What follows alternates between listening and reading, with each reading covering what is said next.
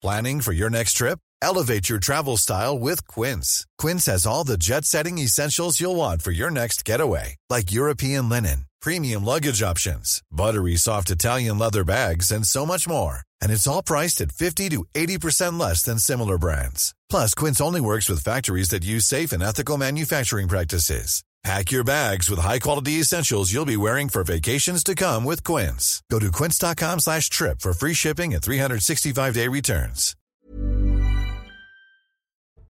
Bonsoir à tous et bonsoir à toutes. Bienvenue dans Punchline ce soir sur CNews. La grève des contrôleurs SNCF est-elle devenue incontrôlable? Les syndicats laissent faire la base qui s'organise directement sur les réseaux sociaux. Alors, qu'est-ce qui attend les voyageurs exactement demain dans les gares? On va faire le point dans un instant.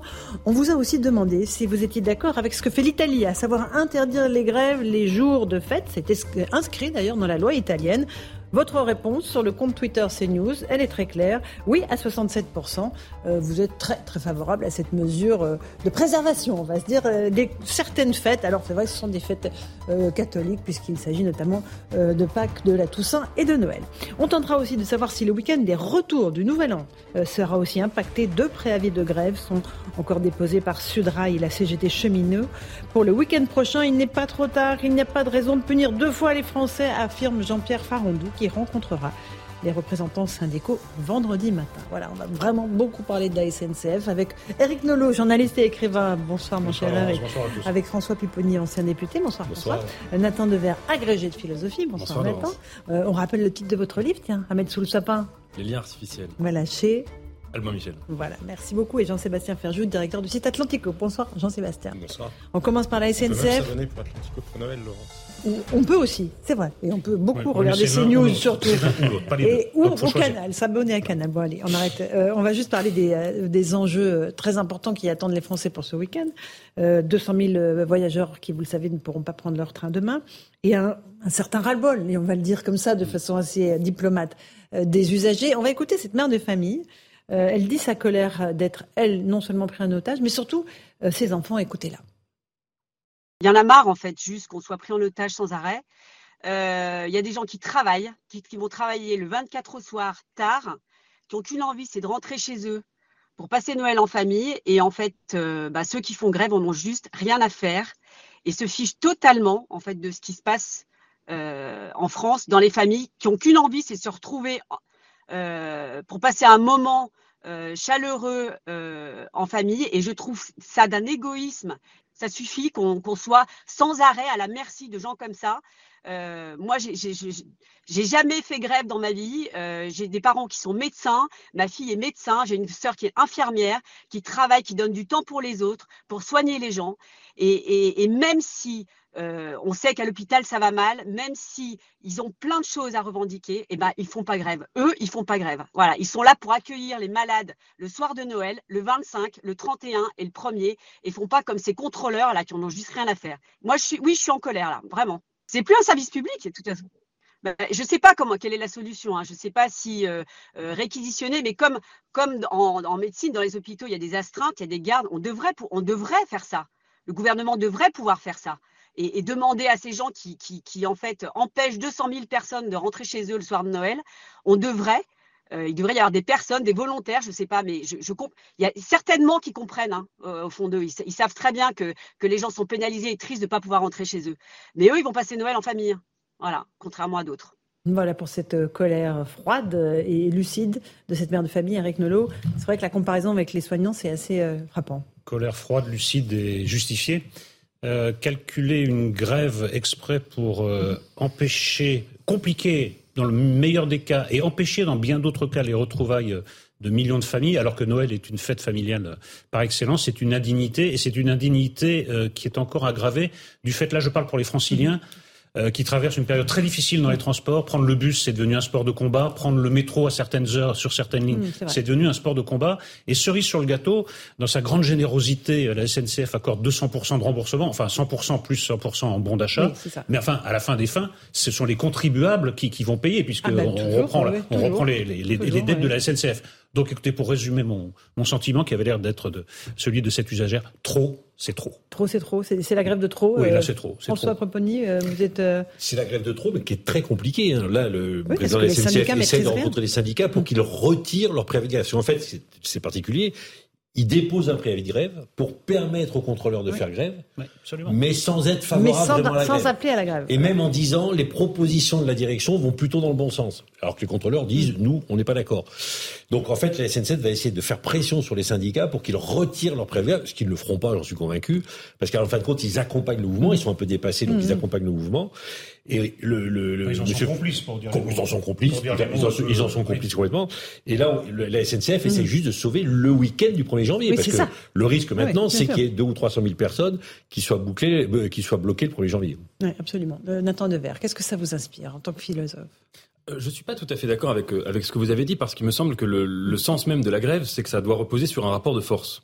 C'est-à-dire que le, le, le principe, c'est pas une question d'égoïsme social, c'est que le principe, c'est que si on veut être écouté dans un pays où le dialogue social est extrêmement difficile, je vous rappelle que le président Macron en 2017 avait dit euh, il y avait eu cette caméra euh, rue du Faubourg Saint-Honoré où il disait, euh, il savait pas qu'il était filmé. J'ai parlé au syndicat, tout s'est très bien passé puisque je ne leur ai rien dit. Le dialogue social en France, euh, et c'est tout à fait normal, compréhensible, mais extrêmement difficile. Il repose sur beaucoup d'hypocrisie, sur peu d'écoute. Et donc à partir de là, quand les travailleurs euh, sentent qu'ils ne sont plus écoutés, et moi je, je, pense qu'il y a une vraie réflexion à avoir sur le métier de contrôleur hein, SNCF, mais j'ai regardé leurs conditions de travail, leurs revendications. Ils ont parfois des journées de travail de, de 10, 11 heures, des conditions de travail qui sont très très dures. Ils estiment mhm. que leurs leur rémunérations ne sont pas à la hauteur de, de, de leur véritable valeur. Euh, c'est leur brut mensuel d'un contrôleur de base, 1864. Euros. Voilà, et, pour des, conditions de travail extrêmement difficiles. Mhm. Donc à partir de là, il me semble que euh, ce, on peut pas euh, seulement euh, s'indigner du fait qu'il y ait une grève à ce moment-là, mais plutôt du fait qu'il n'ait pas pu être écouté avant. Et si vous voulez, les responsables, les responsables immédiats d'une grève, ce sont les travailleurs qui se mettent en grève, mhm. mais les responsables profonds, c'est la direction, c'est peut-être aussi le gouvernement qui aurait pu mettre en place les conditions d'un dialogue social, faisant en sorte que dans ce cas-là, qui est-ce que vous écoutez Puisque avec les syndicats, ça se passe plutôt bien. C'est ça qui est incroyable. Il n'y a pas de dialogue possible. Il y a pas le dialogue, c'est les syndicats et la direction, évidemment, euh, éventuellement le gouvernement qui s'en mêle. Mais si les syndicats, avec la direction, ça se passe plutôt bien, et vous avez un, un, un, mouvement issu de la base qui dit nous ça ne nous intéresse pas. Le dialogue social ne nous intéresse pas. Qu'est-ce que vous faites mais Moi je comprends pas bien votre position. En fait. Et justement, il me semble qu'aujourd'hui vous comprenez la grève en fait. Ah oui, je la comprends. Bien Surtout qu'ils ont obtenu des choses à, travers un dialogue social normal. Ils ont obtenu 12 d'augmentation sur 2022-2023. Donc le dialogue, pour une fois, c'est vrai que là où vous avez raison, c'est que ça se passe pas toujours aussi bien. Mais là le dialogue fonctionnait. Donc il y a des gens qui disent le dialogue fonctionne, ça ne nous intéresse pas. Mais justement, il me semble que le fait que les syndicats aient été court-circuités, c'est quand même symptomatique, on l'a vu avec les Gilets jaunes, on l'a vu à d'autres moments, mhm. du fait que les syndicats sont en train de perdre de l'influence dans les luttes sociales et qu'un grand nombre de travailleurs insatisfaits, mécontents, estiment que les syndicats ne sont pas capables euh, de protéger à eux seuls le service public quand il s'agit du service public, la condition des travailleurs quand il s'agit d'entreprises privées. Et à mon avis, c'est pour ça qu'il y a ce, cette manière de, de court-circuiter. Et deuxièmement, quand même, ce qu'on observe euh, beaucoup, c'est qu'il y a des primes qui sont accordées et les primes, c'est toujours une manière de ne pas accorder une véritable augmentation durable, pérenne euh, du salaire. Et donc, mais la, la, question, c'est si on dit les corps intermédiaires, ça sert plus à rien. Les mmh. syndicats, les partis politiques, et qu'on veut, un, et qu'on veut, veut, un dialogue direct. Mais il faut, bien, il faut bien un moment qu'on discute, qu'on ait des conditions de dialogue. Or là, aujourd'hui, bah, la SNCF nous dit, mais nous, moi, je discute avec qui? Qui représente qui? Et c'est bah. ça la difficulté aujourd'hui. Jean-Sébastien Ferjou, votre avis, vous? Mais, non, mais exactement, c'est impossible de gérer un conflit quand il n'y a pas d'interlocuteur. Et ça montre effectivement l'état de faiblesse des syndicats, mais ça montre aussi que le mépris un peu général d'Emmanuel Macron pour les corps intermédiaires. Alors, il n'est pas responsable de l'état des partis ni de l'état des syndicats en soi, mais il est président maintenant depuis six ans et il promettait un nouveau monde. Donc, il aurait pu œuvrer à la reconstruction de quelque chose. On a bien vu au fil de son premier quinquennat et désormais qu'il n'a rien investi justement sur les corps intermédiaires. Vous vous rappelez l'épisode justement, on voyait bien qu'il les méprisait ouvertement, qui ne cesse d'inventer des bidules et des machins, comme le Conseil national de leur fondation, où soi-disant on concerte, mais on s'en fiche de concerter. À un moment, il faut avoir une discussion constructive. Et la France en est incapable, mais c'est impossible. Et pour s'il y a un mouvement sur les retraites qui est euh, qui n'est pas contrôlé justement par les syndicats, ça sera calamiteux. Après, ça ne veut pas dire qu'il n'y ait pas une légitimité aux revendications des mmh. agents euh, de la SNCF euh, en question. Mais moi, je crois, et vous citiez l'exemple de l'Italie, que, et parce qu'on dit toujours juridiquement, le droit de grève est dans la Constitution. Oui, il l'est, et c'est heureux qu'il l'est. Il faut évidemment préserver le droit de grève. En revanche, on pourrait considérer qu'il y a des moments précis dans l'année où faire grève à ce moment-là relève d'une atteinte à l'intérêt euh, supérieur de la nation et que la continuité du service public, parce que pardon, mais quand on voit sur les réseaux sociaux un certain nombre de gens qui justifient ce conflit-là en disant on va quand même pas pleurer sur des bourgeois qui mm. veulent aller fêter le petit Jésus ou aller voir euh, Mémé à l'autre bout de la France, ils ont qu'à habiter à côté de chez elle. Mais c'est juste totalement absurde. Quand vous voyez des réactions de gens qui disent oui, on est heureux d'avoir arraché des larmes de bourgeois, des larmes de bourgeois à l'occasion de Noël. Vous dites mais vous êtes complètement dingue. Les bourgeois ils vont prendre un jet privé ou ils vont aller louer une voiture, même s'il y a un surcoût pour avoir une voiture euh, de location. Le problème c'est tous ceux qui n'ont pas les moyens justement, qui n'ont pas cette latitude-là et qui ne sont pas maîtres de leur propre emploi du temps parce que en général, si vous êtes cas vous pouvez un petit peu décider que dans ce cas-là, vous allez partir un peu avant ou un peu après. Au contraire, ce conflit-là, il est d'une profonde injustice sociale, même si les revendications, elles, peuvent être légitimes. il y a une légitimité de la représentation. On ne peut discuter qu'avec des gens qui sont représentatifs. Là, il y a un double jeu des syndicats. Mm. C'est-à-dire qu'il valide cette, euh, il valide cette grève en, réalité. S'il n'avait pas déposé ce préavis, la grève n'aurait pas pu avoir lieu. Donc en même temps que oui, eux, ils sont très hypocrites. Oui, mais enfin, je, je parce qu'ils sont dépassés par leur base et ils courent derrière. Bah oui, mais il y, y, a un problème. Ils continuent de discuter tout en disant, tout en disant, en fait, nous on n'arrive à rien, donc on va valider votre, votre. Il y a un double jeu. Vous pouvez pas jouer à la fois la représentation et le conflit sauvage. Là, ils ah essaient de jouer sur les deux Ils ont raison de faire grève ce week-end. Quelque chose qui ne va pas. En revanche, ce que vous disiez est tout à fait vrai, c'est que les vols à 700 euros ou à 800 euros ou même plus sont complets. Parce qu'évidemment, les gens qui ont les moyens, cette grève-là ne les dérange pas. Ils peuvent débourser quelques centaines d'euros, mais il y a des millions de Français qui ne peuvent pas débourser ces centaines d'euros, qui vont rester chez eux, ne pas être en famille. Il y a des familles où il y a un divorce, euh, on, fête Noël qu'un an sur l'autre. Moi, je veux bien que ça soit des, préoccupations petits bourgeois. mais dans ce cas-là, je suis petit bourgeois, c'est une préoccupation petit bourgeois. Souvenez-vous, souvenez-vous quand même au moment du Covid, le week-end du Noël avait été le seul en plein couvre-feu, le seul pour lequel il y avait une autorisation. Comme quoi, si on raisonne d'un point de vue juridique, on pourrait véritablement mmh. considérer, je vous dis pas de faire la moitié de l'année en jour rouge où la grève serait interdite, parce que pour le coup, on perdrait le côté rapport de force. Mais dire, il y a des jours où là, la continuité du service public doit, s'imposer parce qu'il en va, il y va de quasiment de la vie de la nation, parce que pardon, mais la famille, ça n'est pas une institution totalement négligeable. Et, Noël est un moment de famille, ça me paraît juridiquement défendable. Allez, on continue ce débat. On partira dans les gares, voir comment ça se passe dans un instant, juste après le rappel des titres de l'actualité avec Mathieu Devez. Mathieu.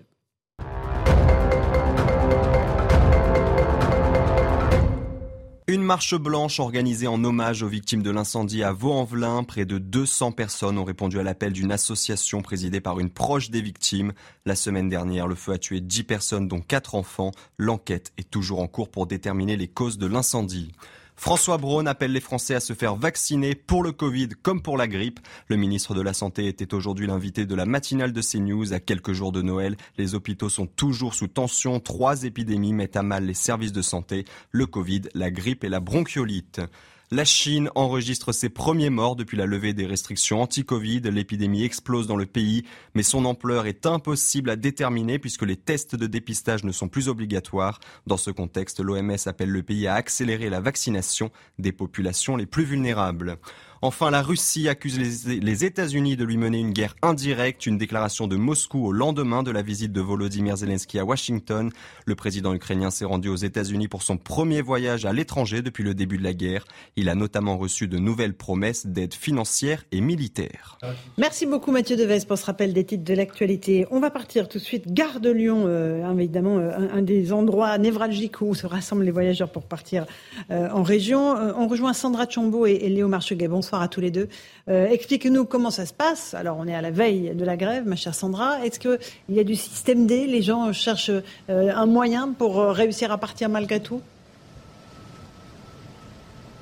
Bonsoir Laurence, bonsoir à tous. Alors ici à la gare de Lyon, euh, les trains sont complets au départ. Si certains ont pu monter à bord, d'autres non.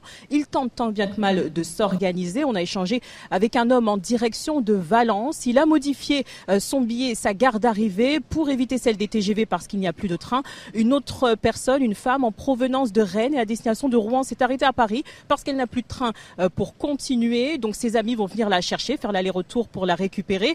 Le covoiturage est la solution privilégiée ici par les voyageurs. Ils tentent de trouver une voiture en location ou sur les plateformes de, de covoiturage notamment, mais c'est assez compliqué comme ils nous l'ont confié. Et le sentiment général ici est partagé entre colère et tristesse. Même ceux qui ont leur train et leur billet pour partir aujourd'hui sont quand même choqués, dépités par cette situation et les mouvements de grève à répétition beaucoup Sandra Chambaud et Léo Marcheguet, puis on entendra tout à l'heure euh, quelques usagers. Euh, on va écouter aussi Olivier Véran, si vous voulez bien, parce que l'affaire a évidemment un, versant politique. Euh, Emmanuel Macron, paraît-il, a piqué une bonne colère aujourd'hui au Conseil des ministres en disant qu'il ne comprenait pas cette grève. Oui.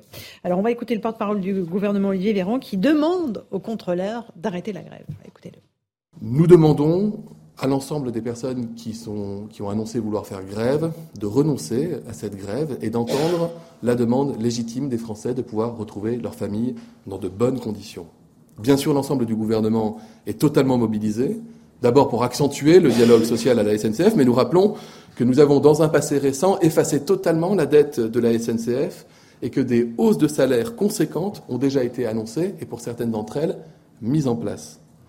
Nous sommes également mobilisés pour identifier toutes les solutions efficaces pour que les voyageurs qui sont privés de leur train puissent quand même rejoindre leur famille. Ça vous a fait rire, Jean-Sébastien Ferjou, euh, quand vous écoutez le porte-parole du gouvernement qui demande au contrôleur d'arrêter euh, la grève Edouard Balladur, vous savez, je vous demande de vous arrêter. C'est totalement absurde, évidemment, que le conflit ne va pas s'arrêter parce qu'Olivier Véran demande aux grévistes de mm. s'arrêter. Enfin, s'il suffisait de ça, on y serait arrivé avant. Oui, absolument. Euh, Nathan Devers.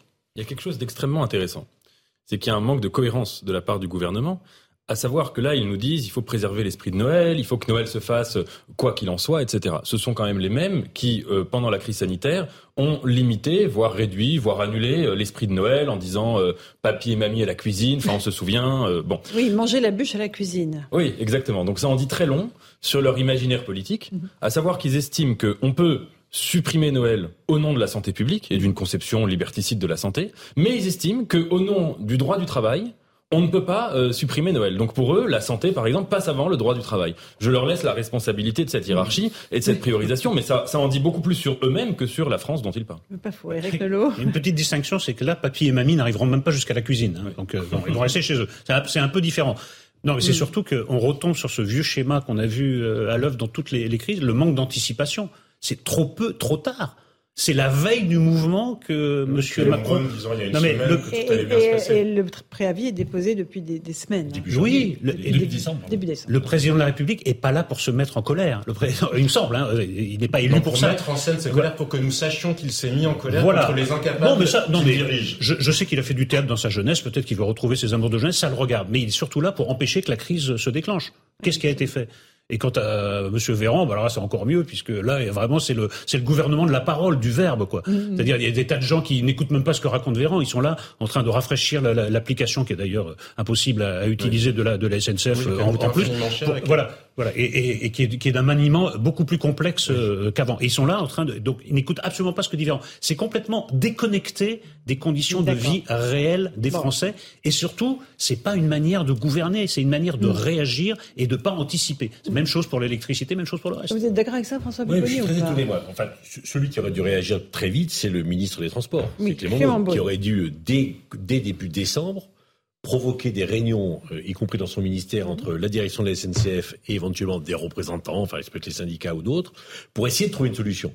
Et, et, après les discussions, si ça n'aboutit pas, dire écoutez, on a essayé, mais voilà qui sont les responsables. Mais effectivement, deux jours avant, faire une communication officielle de la présidence de la République pour expliquer qu'on demande aux gens d'arrêter, c'est un, mhm. un, peu prendre les gens pour des idiots et donner le sentiment que le gouvernement n'a pas fait ce qu'il fallait avant. Bon, moi, je suis un peu étonné sur. Il fallait mieux ne rien dire. Dire, bah, c'est un problème de conflit social dans mais Non, mais ne rien dire, c'est euh, un aveu d'échec aussi. Oui, oui, mais dans ce cas-là, fallait faire il y a, il y a trois semaines. Comme ils ne l'ont pas fait, il valait mieux ne rien dire. Parce que dire un, an, un jour avant, on demande aux grévistes d'arrêter. Et, Clément Beaune, parce que Clément Beaune, il y a une semaine, disait que ça allait bien se passer. de la même manière qu'au moment où les raffineries étaient bloquées, on nous expliquait que il n'y avait pas de pénurie. Il n'y avait pas de pénurie. C'est aussi le ministre euh, de la Macronie qui a répété à plusieurs reprises qu'ils étaient le camp de la raison et que d'ailleurs en parlant de la dernière présidentielle, c'était l'opposition entre le camp de la raison et les autres. Donc manifestement, il devait penser que forcément ses interlocuteurs ou ses pauvres grévistes, dans son esprit, hein, mhm. se rendraient nécessairement à la raison. Mais il semblerait qu'il existe d'autres raisons que la raison macronienne ou macroniste. Mais voilà, peut-être que politiquement, il serait pas inutile de s'en soucier un peu avant d'arriver dans le mur. Et pour rajouter à l'absurdité, vous allez voir que les conflits entre les voyageurs et les contrôleurs vont se multiplier parce qu'il va y avoir un ressentiment. Mm. Or, les contrôleurs se disent qu'ils ont affaire alors, soit à la mauvaise humeur des passagers, souvent même à des comportements plus violents. Donc ça va encore aggraver le problème et ça va peut-être déclencher une autre grève. Non, là on est au pays des fous. Hein, ah il y a aussi un argument qui est très souvent utilisé justement par les gens qui défendent le principe de la grève. Mais euh, bien sûr qu'il faut défendre le principe, mm. la possibilité de la grève. Ils disent regardez, parce que c'est ce qu'on voit sur les réseaux sociaux, des gens qui disent vous êtes des abrutis si vous ne soutenez pas les grévistes, que vous mm. n'êtes pas conscient que c'est grâce à eux que vous avez cinq semaines de congé, euh, je sais pas quoi, un congé maternité et autres. Mais si on regarde véritablement ce qui s'est passé, comment les acquis sociaux ont été justement obtenus, est-ce que quand vous regardez en France, j'ai regardé, il y a 114 jours de grève pour 1000 salariés par an. 114, et ça c'est que en comptant le privé. Hein. On oublie le public, donc vous imaginez où on serait si. Vous savez combien il y en a en Suisse? Il y en a un. 114, 1. Est-ce que vous pensez sérieusement que la Suisse est un pays infiniment plus pauvre? Est-ce que quelqu'un peut sérieusement soutenir qu'il n'y a aucun acquis social en Suisse? Non. Donc vous voyez bien que la conflictualité pour la conflictualité n'est en rien une garantie de d'acquis sociaux n'étant rien une garantie. C'est une tradition française. et, il faut se souvenir aussi accessoirement que la sécurité sociale, les retraites, etc., mm. ça a été assez largement inventé par Bismarck pour des raisons qui n'étaient pas non plus fondamentalement liées à celles qui animent la philosophie des grévistes de la SNCF. Oui, mais c'est important parce que ce discours-là, il, il, joue sur, il y a beaucoup d'intimidation idéologique en disant, ben non, vous pouvez pas vous y opposer parce que mm. c'est grâce à ça qu'il y a des conquêtes sociales. Non, les conquêtes sociales, c'est quand il y a un pays qui va bien. Alors, je crois qu'on a en ligne Loïc Le Floc Préjean. Bonsoir à vous. Est-ce que vous m'entendez bien? Bien, Monsieur Le Floch-Prigent. Euh, on vous a interrogé il y a quelques jours sur EDF, parce que vous êtes l'ancien patron d'EDF, mais vous avez aussi dirigé la SNCF. Euh, alors, euh, quand vous voyez ce qui se passe ce week-end, quand vous voyez à quel point la direction n'arrive pas à dialoguer avec ce qui n'est même pas les syndicats, dans quelle situation on se trouve à vos yeux? Écoutez, il semble que les, enseignements du passé ne marchent jamais. C'est-à-dire qu'il y a eu une grande grève en 95 il m'a été donné de l'arrêter et de poursuivre pendant quelques mois la direction de, la SNCF. Et, on voit bien que la situation dans laquelle nous sommes euh, résulte du non-règlement euh, des problèmes euh, traités à cette période. On voit bien qu'on hésite entre il y a un service public et ce service public, il faut absolument l'assurer. Donc, il faut arriver à disons, réglementer le droit de grève pour éviter les, dérèglements actuels. Et puis l'autre solution qui est de dire, c'est simple, il faut privatiser et il faut la concurrence. Bon. Alors, j'ai expliqué en son temps qu'il n'y avait pas de possibilité de régler le problème par la concurrence dans l'état où nous sommes et, euh, et, ceci a été amplement démontré, me semble-t-il, euh, par ce qui mhm. a été réalisé en Angleterre euh, où ça n'a pas marché. Donc je pense qu'il faut dire, il y a un service public, ce service public est euh, effectivement monopolistique dans le sens où ça marche mieux s'il y a un concédant, un concessionnaire, donc c'est donc la SNCF, ça marche mieux à ce moment-là, et essayons de faire marcher au mieux cette, cet ensemble. Et partons de l'intérêt euh, général mhm. de, et de, du fait que les gens qui intègrent la SNCF sont redevables de l'intérêt général. Une fois qu'on a, qu'on a traité ce problème, on peut avancer. Mais tant qu'on est dans cette espèce de...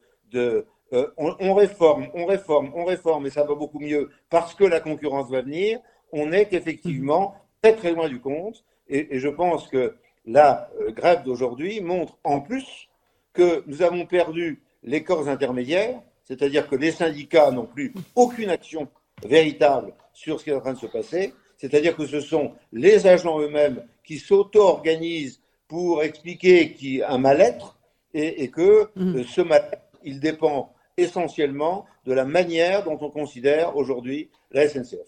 Est-ce que vous euh, croyez à une gilet jaunisation euh, de certains employés de la SNCF et même de la société française?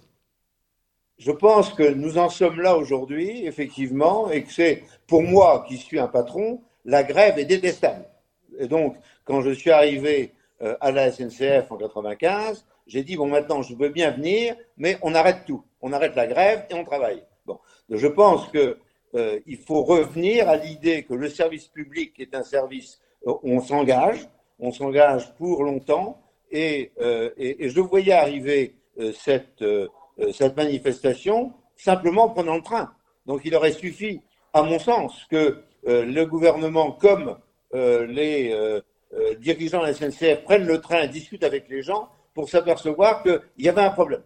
Et, il y a un problème parce que la réforme de la SNCF qui a été menée est une mauvaise réforme qui a mis en mhm. place un système qui ne marche pas. Et, donc cette manifestation conduit à ce qu'il y ait une gilet jaunisation qui arrive, puisque d'un côté, on continue à dialoguer avec des gens qui n'ont plus prise sur le réel, entre une direction qui n'a plus pris sur le réel et des syndicats qui n'ont plus pris sur le réel.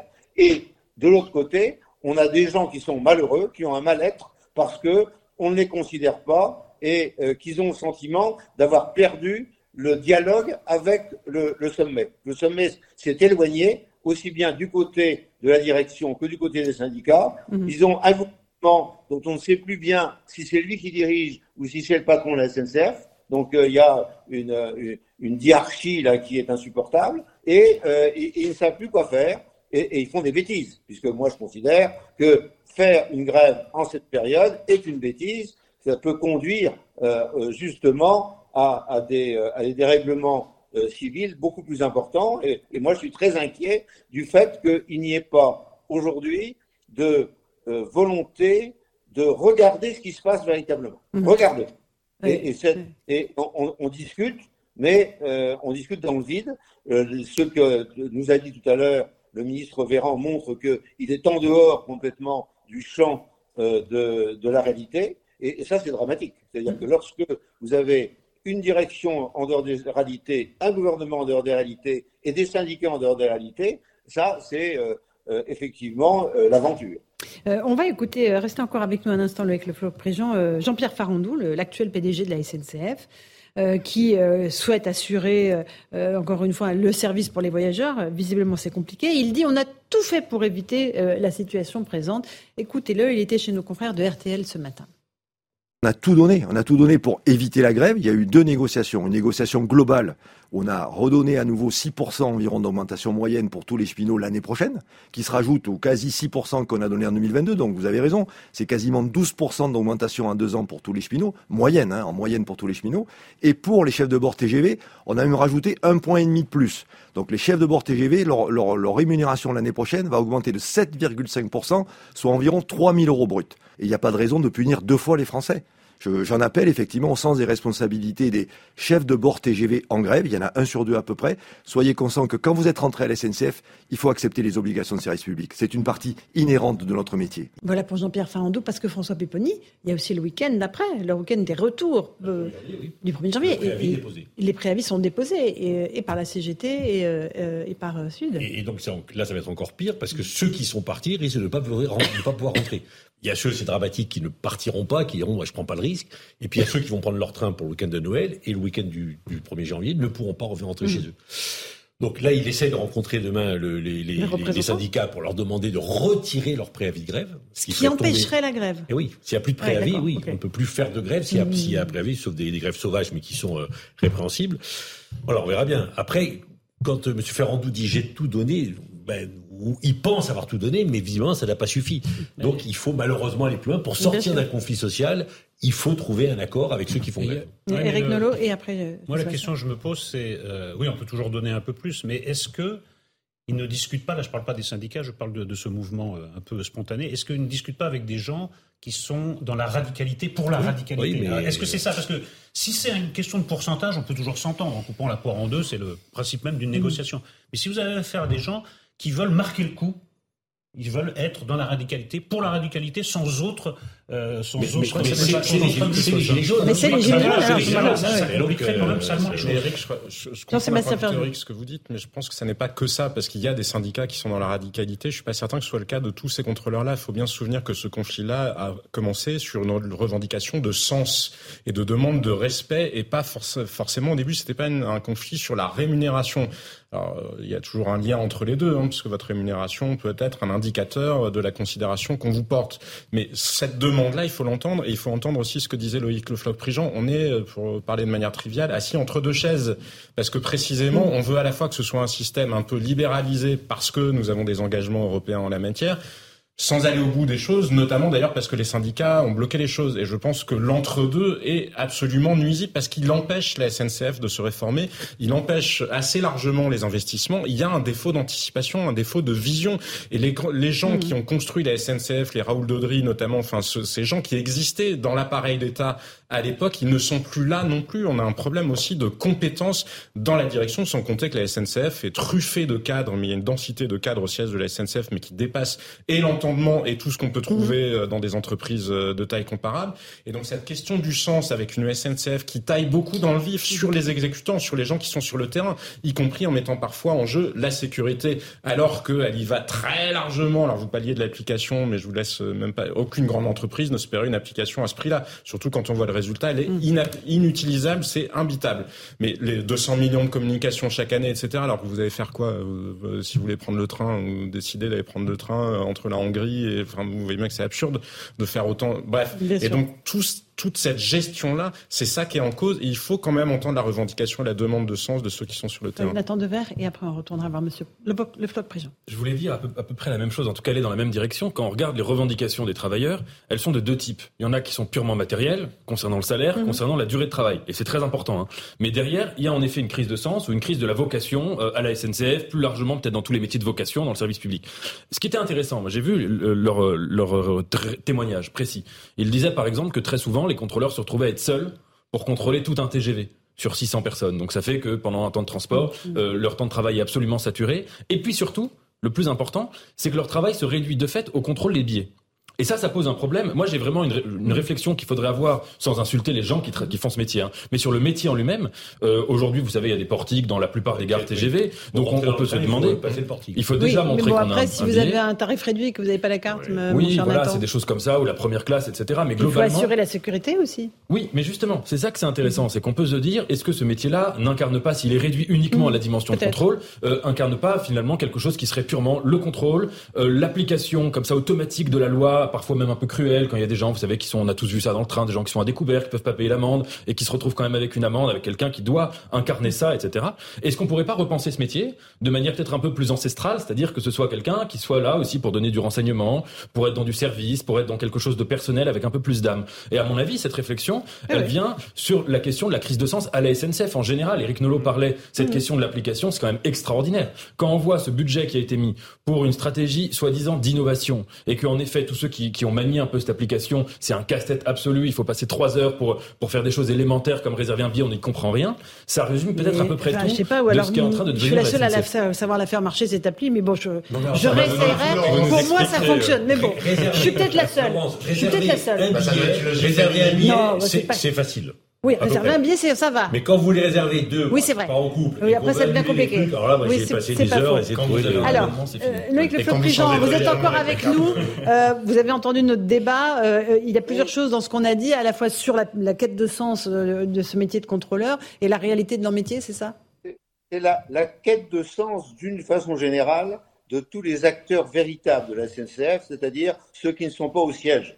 Comme l'a indiqué tout à l'heure Jean-Sébastien Ferjou, il y a beaucoup de gens au siège, beaucoup trop, et il n'y a pas eu assez de gens sur le terrain pour comprendre comment les choses se passaient véritablement. Hein, donc là, on voit bien la différence entre un gouvernement, un siège et le terrain. Donc ça, c'est dramatique dans les entreprises. Et c'est dramatique pour la SNCF, parce que la SNCF, c'est une entreprise de vocation, comme dit tout à l'heure un des intervenants. C'est-à-dire que les gens rentrent euh, dans, dans, le, dans le train en disant nous faisons une, une action de service public, d'autant plus qu'à l'heure actuelle, on est en train de dire qu'il faut euh, privilégier le transport collectif par rapport au transport individuel parce que euh, c'est bon pour la planète, comme on dit. Mhm. Euh, donc là, il y a une politique d'investissement réel et d'investissement humain qu'il faut réaliser. Et pendant le même temps, c'est l'inverse qu'on fait. C'est-à-dire que ce que vous n'avez pas dit depuis le départ, c'est que lorsque vous prenez le train, vous apercevez que les agents commerciaux train, c'est-à-dire ce que vous appelez les contrôleurs, qui sont devenus, et qui, qui, ont quitté ce rôle de contrôleur il y a quelques années pour être ACT, eh bien ces gens-là, soit ils sont anciens, ils vont bientôt partir à la retraite, soit ils sont nouveaux, ils viennent d'arriver, mais ils comptent repartir très vite. C'est-à-dire que le statut qu'il leur est proposé n'est pas satisfaisant, ils n'ont plus la vocation. Et c'est le fait de, ne plus avoir la vocation et d'avoir la vocation quand même, parce que s'ils sont rentrés, c'est qu'ils avaient envie de faire du train et de, réaliser des opérations. Et c'est ça qui, la richesse de la SNCF, c'était le potentiel humain capable de dire, au-delà de tout, des salaires, des, euh, conflits euh, euh, variés, il faut faire marcher le train. Il faut faire marcher le train à l'heure, et il faut qu'il arrive à l'heure, et il faut que les gens soient contents. C'était ça, la richesse de la SNCF. Et ça, nous l'avons perdu mmh. à mesure qu'on a fait des réformes qui étaient des réformes technocratiques. Et, et, là, le fait de dire, de ramener euh, cette, euh, ce conflit à une augmentation de salaire, euh, c'est montrer que le, le, fil est perdu. C'est-à-dire que, oui, effectivement, il y a des syndicats qui, à chaque fois qu'il y a, qui a possibilité, disent c'est les salaires, c'est les salaires, c'est les salaires. Mais la réalité mm-hmm. du CF, c'est comment retrouver la, la, la volonté d'aller ensemble faire marcher le train au détriment euh, de toutes les autres euh, formes de, de, de voyage. C'est ça le sujet. Et, Vous avez raison. Ça l'agent de la SNCF demande, mm. et c'est ça qu'ils plus au, en, actuellement, et c'est pas la communication gouvernementale qui va les amener à... non, ça c'est clair. En tout cas, merci beaucoup d'avoir pris un peu de temps pour nous passer un coup de fil, euh, Loïc Le Floc Président. Merci beaucoup. On se retrouve dans un instant dans Punchline, on fait une petite pause. On parlera de sécurité, on parlera de toute autre chose.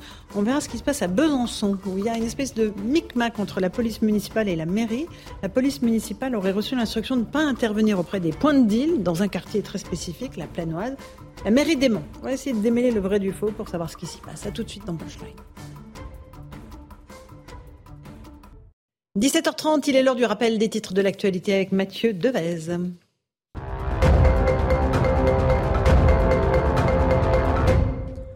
Après Béziers, la justice ordonne le retrait de la crèche de la mairie de Perpignan, une décision du tribunal administratif de Montpellier sous peine d'une astreinte de 100 euros par jour de retard. Le tribunal a été saisi par la Ligue des droits de l'homme. Elle estime que cette crèche catholique est contraire à la loi de 1905 de séparation des églises et de l'État. Emmanuel Macron rend un hommage appuyé à sa première ministre, Elisabeth Borne. Le président salue, je cite, une femme de confiance et d'une grande capacité de travail. Il lui a remis les insignes de Grand Croix de l'Ordre national du mérite. C'est une tradition après six mois passés à Matignon.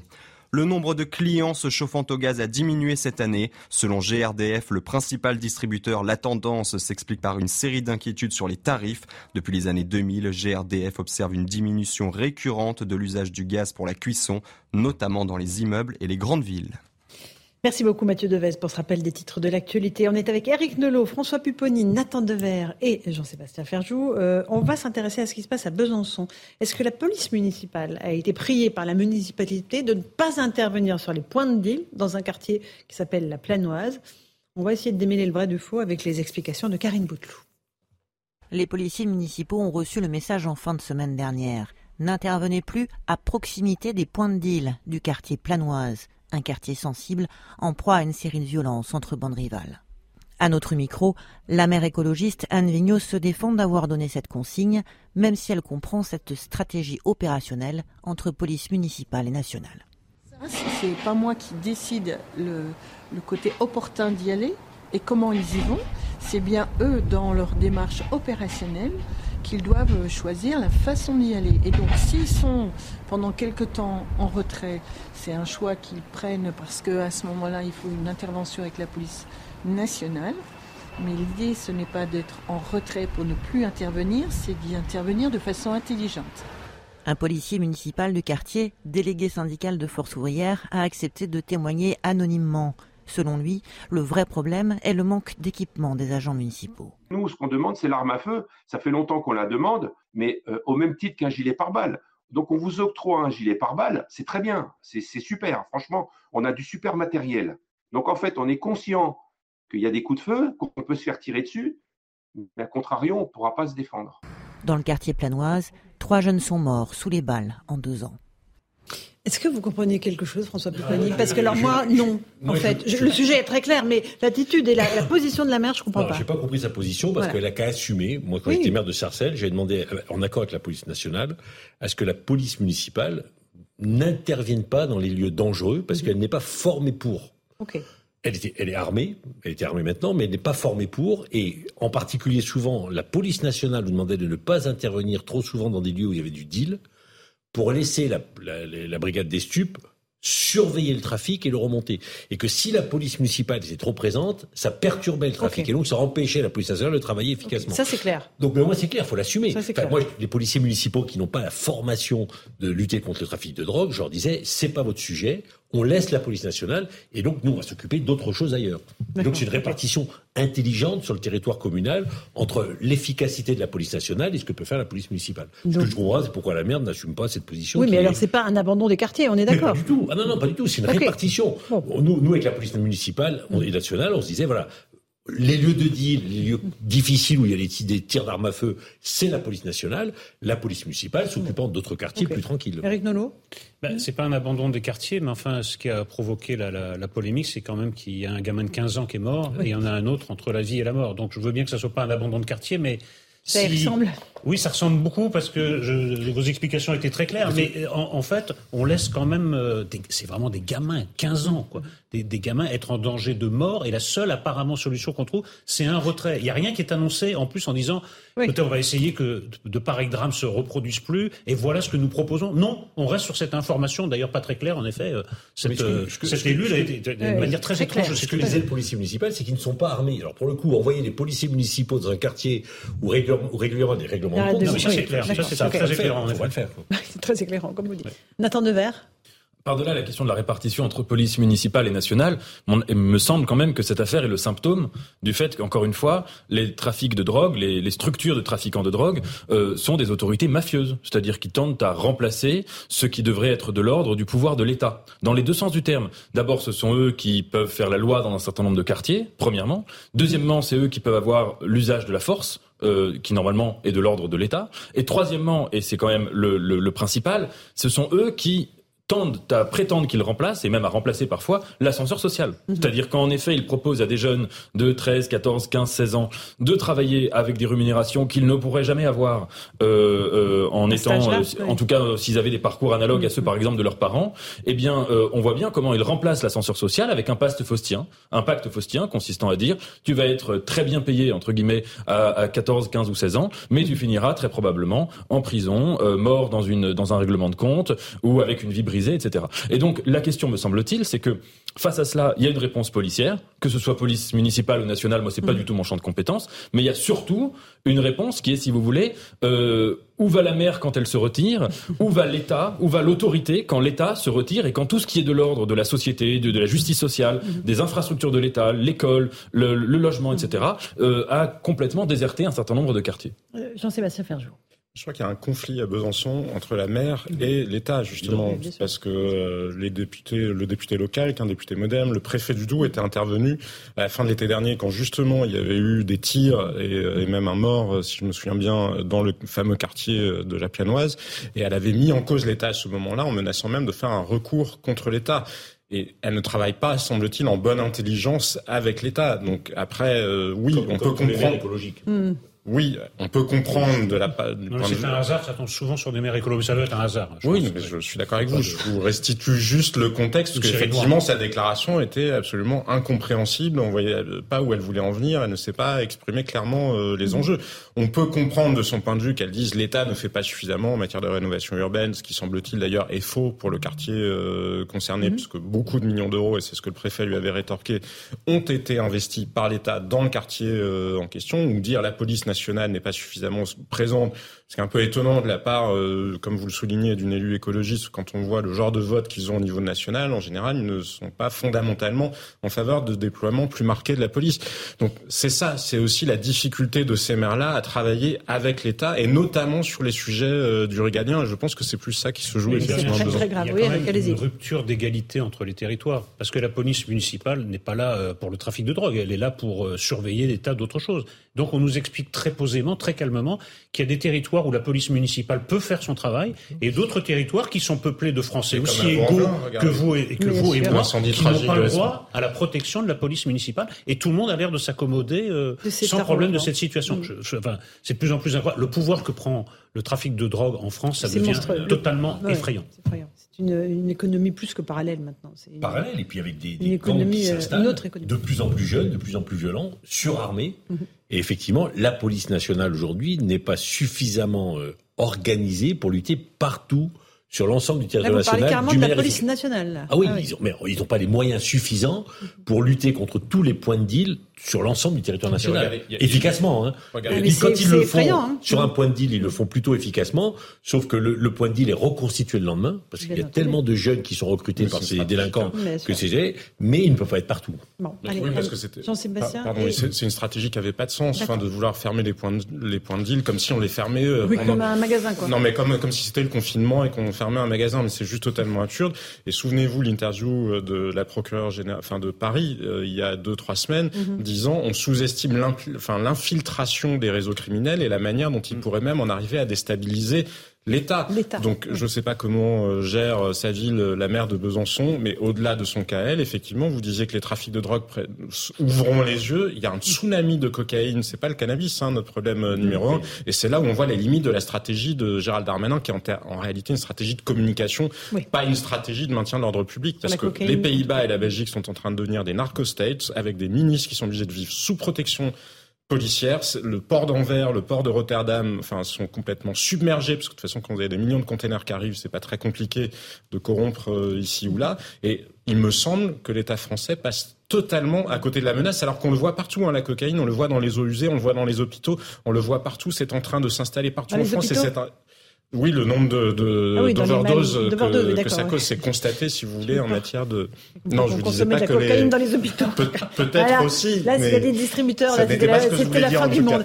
Nathan Dever, vous vouliez rajouter un dernier mot Il me semble que si on veut vraiment lutter contre le trafic de drogue qui en effet prend une importance massive. Il faut le faire avec un peu de, de recul par rapport à la réponse exclusivement pénale ou policière, de, de, de, deux perspectives. La première perspective qui est du point de vue des, des dealers, des guetteurs, de tous ceux qui sont recrutés, de tous les jeunes qui sont recrutés, en posant la question de l'ascenseur social qui est bloqué. Tant que l'ascenseur social sera bloqué dans un certain nombre de quartiers, il y aura des jeunes qui vont être confrontés à la question de se dire est-ce que je, je, je j'accepte de travailler pour avoir deux ou trois mille euros par mois euh, euh, dans un trafic de drogue? Premièrement. Par, par, mois gentil. C'est 2 3 000 euros. Euh, pour les, pour les petits, euh, pour les 15-16 ans, les, les guetteurs, je parle pas des, des, des, des, plus, un peu plus maintenant. Ça, ça, dépend, ouais. Et, et du, point de vue des consommateurs, il y a quand même la question qui se pose, c'est qu'on est quand même un des pays les plus drogués au monde, au sens très large du terme. Je parle pas que des substances illicites. On pourrait inclure anxiolytiques, euh, alcool, cigarettes, etc. Et donc là, ça pose un question, peut-être la question du rapport au bien-être dans notre pays, et aussi, c'est que parce que vous pensez qu'on est vraiment si mal loti dans notre pays? Ah bah oui, enfin manifestement, s'il y a de l'offre c'est qu'il y a de la demande.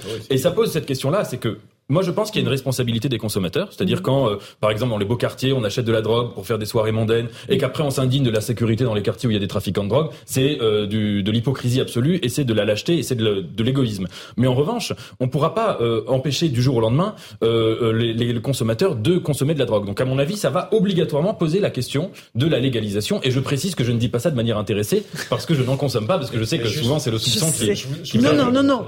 C'est pas parce que vous êtes jeune que je vous. Non, mais sur ceux qui veulent, qui veulent parler de la légalisation, on, pense que c'est pour, euh, pour défendre leurs propres intérêts. Un dernier mot, mais ça vous intéresse, c'est bien. Oui, parce que la légalisation, c'est un sujet pas d'ordre public, c'est un sujet de santé publique. et on peut poser la question, mais je vous invite à lire un article très intéressant aujourd'hui sur Atlantico sur le bilan. Tiens, Non, non, mais sur le, non, mais sur le bilan en Californie de la légalisation du, cannabis, qui est absolument catastrophique. Et non seulement c'est catastrophique en termes de santé publique, mais surtout ça a fait se développer dans les comtés au nord de San Francisco le trafic dans les fermes illégales pour le coup, pas dans les installations légales où il faut une licence pour produire. et ça a fait exploser l'illégal à côté. Donc faisons bien attention à ce qu'on fait? Parce qu'il y a un truc de dosage, c'est ça? Oui, mais déjà parce qu'il y a un truc de dosage et puis parce que tout simplement ça a ouvert la consommation et donc accru la demande et que la police californienne qui a été démantelée pour des raisons relativement idéologiques similaires à celles qui peuvent animer la mer de Besançon n'est tout simplement dans le comté en question où il y a des milliers de fermes, il y a deux personnes qui sont affectées justement euh, au contrôle de cette mauvaise idée? C'est parce que c'est devenu hors de contrôle. C'est-à-dire qu'on cherche une solution puisqu'on est complètement débordé. Il y a des quartiers, c'est pas l'économie parallèle, c'est pas l'économie souterraine, c'est l'économie tout, court. Voilà, il n'y a, plus que ça qui existe. Donc euh, on cherche une solution, on s'accroche oui, moi je change d'avis euh, sur la légalisation toutes les semaines. ah bon oui, ah, Moi je ne change pas d'avis. Ça dépend de votre niveau de moi, jamais, THC dans le sang Non, non, moi je, prends euh, deux, deux cuillères les ravages que ça fait sur les gamins. Non, non, non, je prends deux cuillères de sirop à tout, je suis défoncé, donc c'est pas pour moi les, c'est pas pour moi les. les Nathan, un dernier mot. Sur, la légalisation, il me semble qu'il y a deux aspects. Il y a l'aspect technique. Alors ça, euh, je vous cache pas, c'est pas du tout mon champ de compétence, savoir si ce serait la Californie, tout ça. Mais il y a l'aspect des principes. Et sur les principes, moi je pense qu'on peut pas reprocher à un individu de se droguer, c'est-à-dire de nuire à sa propre santé. En revanche, moi, ce que je reproche aux consommateurs de drogue aujourd'hui, c'est pas qu'ils mettent en, danger leur propre santé, ça c'est leur droit. C'est qu'ils mettent en danger les autres, c'est-à-dire qu'ils mettent en danger les jeunes qui se font recruter dans ces réseaux, qui vont se faire tuer avec des, des règlements de compte, qui vont aller en prison, donc qui gâchent la vie à autrui. Et donc la légalisation, sur le plan du principe philosophique, c'est de dire aux gens, tu as le droit de te ruiner la santé, tu fais ce que tu veux. En revanche, tu ne vas pas nourrir des mafias qui font couler du sang et qui brisent des, quartiers allez, entiers. On va passer à un sujet plus léger parce que vous me l'avez demandé à corps et à cri pendant la pause publicitaire. Vous vouliez vous intéresser aux mots qui sont désormais. C'est pas pareil. Oui, c'est pour ça, parce que vous voulez absolument dire des gros ah mots, qui sont désormais interdits pour le Scrabble. Scrabble. le Scrabble. C'est un mot Moi, j'ai pensé au Crumble, voilà, mais au Scrabble. 62 mots qui sont désormais euh, interdits. Euh, parmi eux, euh, il y a Poufias, Chicano, Tarlouse, Grenias. bon, bref, j'arrête parce que je, déteste dire tes gros mots à l'antenne. Lequel vous va le plus vous manquer, Eric Nolot D'abord, je vais continuer à les utiliser. Ensuite, en effet, c'est la première fois dans Punchline où on peut dire en toute impunité salope. non, moi j'aime pas ce mot-là. vous n'aimez pas Non, mais, je pas interdit. On a le droit de dire salope et enculé en état. Au Scrabble. Pas devant Laurence, mais au Scrabble. oui, ben là, je suis, un peu là, poser les lettres. je suis un peu là, mon ami. Non, mais ce qui est très intéressant, Qu'est-ce que ça dit, voilà Voilà, c'est exactement ça. C'est ça. C'est que, que, ça dit C'est le wokisme qui arrive là. Ah bah, de toute façon, ce qui fait beaucoup de temps. Chaque, euh, chaque jour, il y a une avancée et, et on se rend même pas compte parce que c'est c'est un peu le le, le principe. Euh, l'image est souvent utilisée. Quelqu'un le plonge dans une, eau qui bout à 100 degrés, il, il, va avoir une douleur extrême. Mais si vous augmentez la température d'un degré à chaque fois, et on s'habitue à ça. Vous voyez, il y, a, il y, a, quelques années, on aurait tous bondi en disant mais dans quel pays on vit Et là, on le mm. commente assez calmement. Non, moi, ce qui m'intéresse, c'est que le Scrabble, normalement. Euh, les, les, mots sont validés d'après leur existence ou non dans la langue française. Mais là, on substitue. Et dans le Larousse. Et dans le, dictionnaire. Et dans le dictionnaire. Et là, hmm. on le substitue à un ordre moral. C'est-à-dire, ces mots existent et n'existent pas en même temps. Ces mots existent, mais ne devraient pas exister.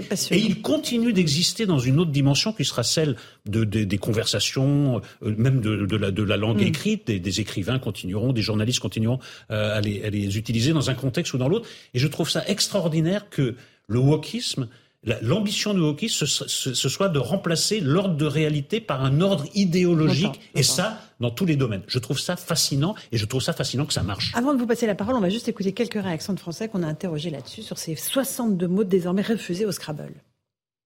C'est dommage, en fait. Ça permettait aussi de rire en famille, avec les amis. Donc euh, bon, on rira un peu moins, il y aura plus de, de débats. Je trouve ça dommage parce qu'effectivement maintenant on fait rentrer euh, des mots qui n'ont rien à faire selon moi dans le dictionnaire. Et par exemple euh, des, mots euh, comme wesh, comme des choses comme ça. Mais par contre, effectivement, un Scrabble où euh, on est censé justement pouvoir rigoler, s'amuser avec les mots, si on peut plus le faire, c'est dommage. Je vois pas pourquoi ils ont enlevé. bon, je vois pas pourquoi ils ont enlevé des mots qui, parce que je trouve pas, je, je vois pas le bien fondé de la démarche. Est-ce que vous êtes choqué, Nathan Dever, ou pas? Écoutez, ayant toujours été nul au Scrabble, je suis absolument pas concerné par, par la chose, mais plus sérieusement, il y a, il y a une chose qui me que je trouve. Ça m'étonne pour un homme de lettres. Oui, c'est parce que je me drogue pas. J'essayerai quand ce sera légalisé.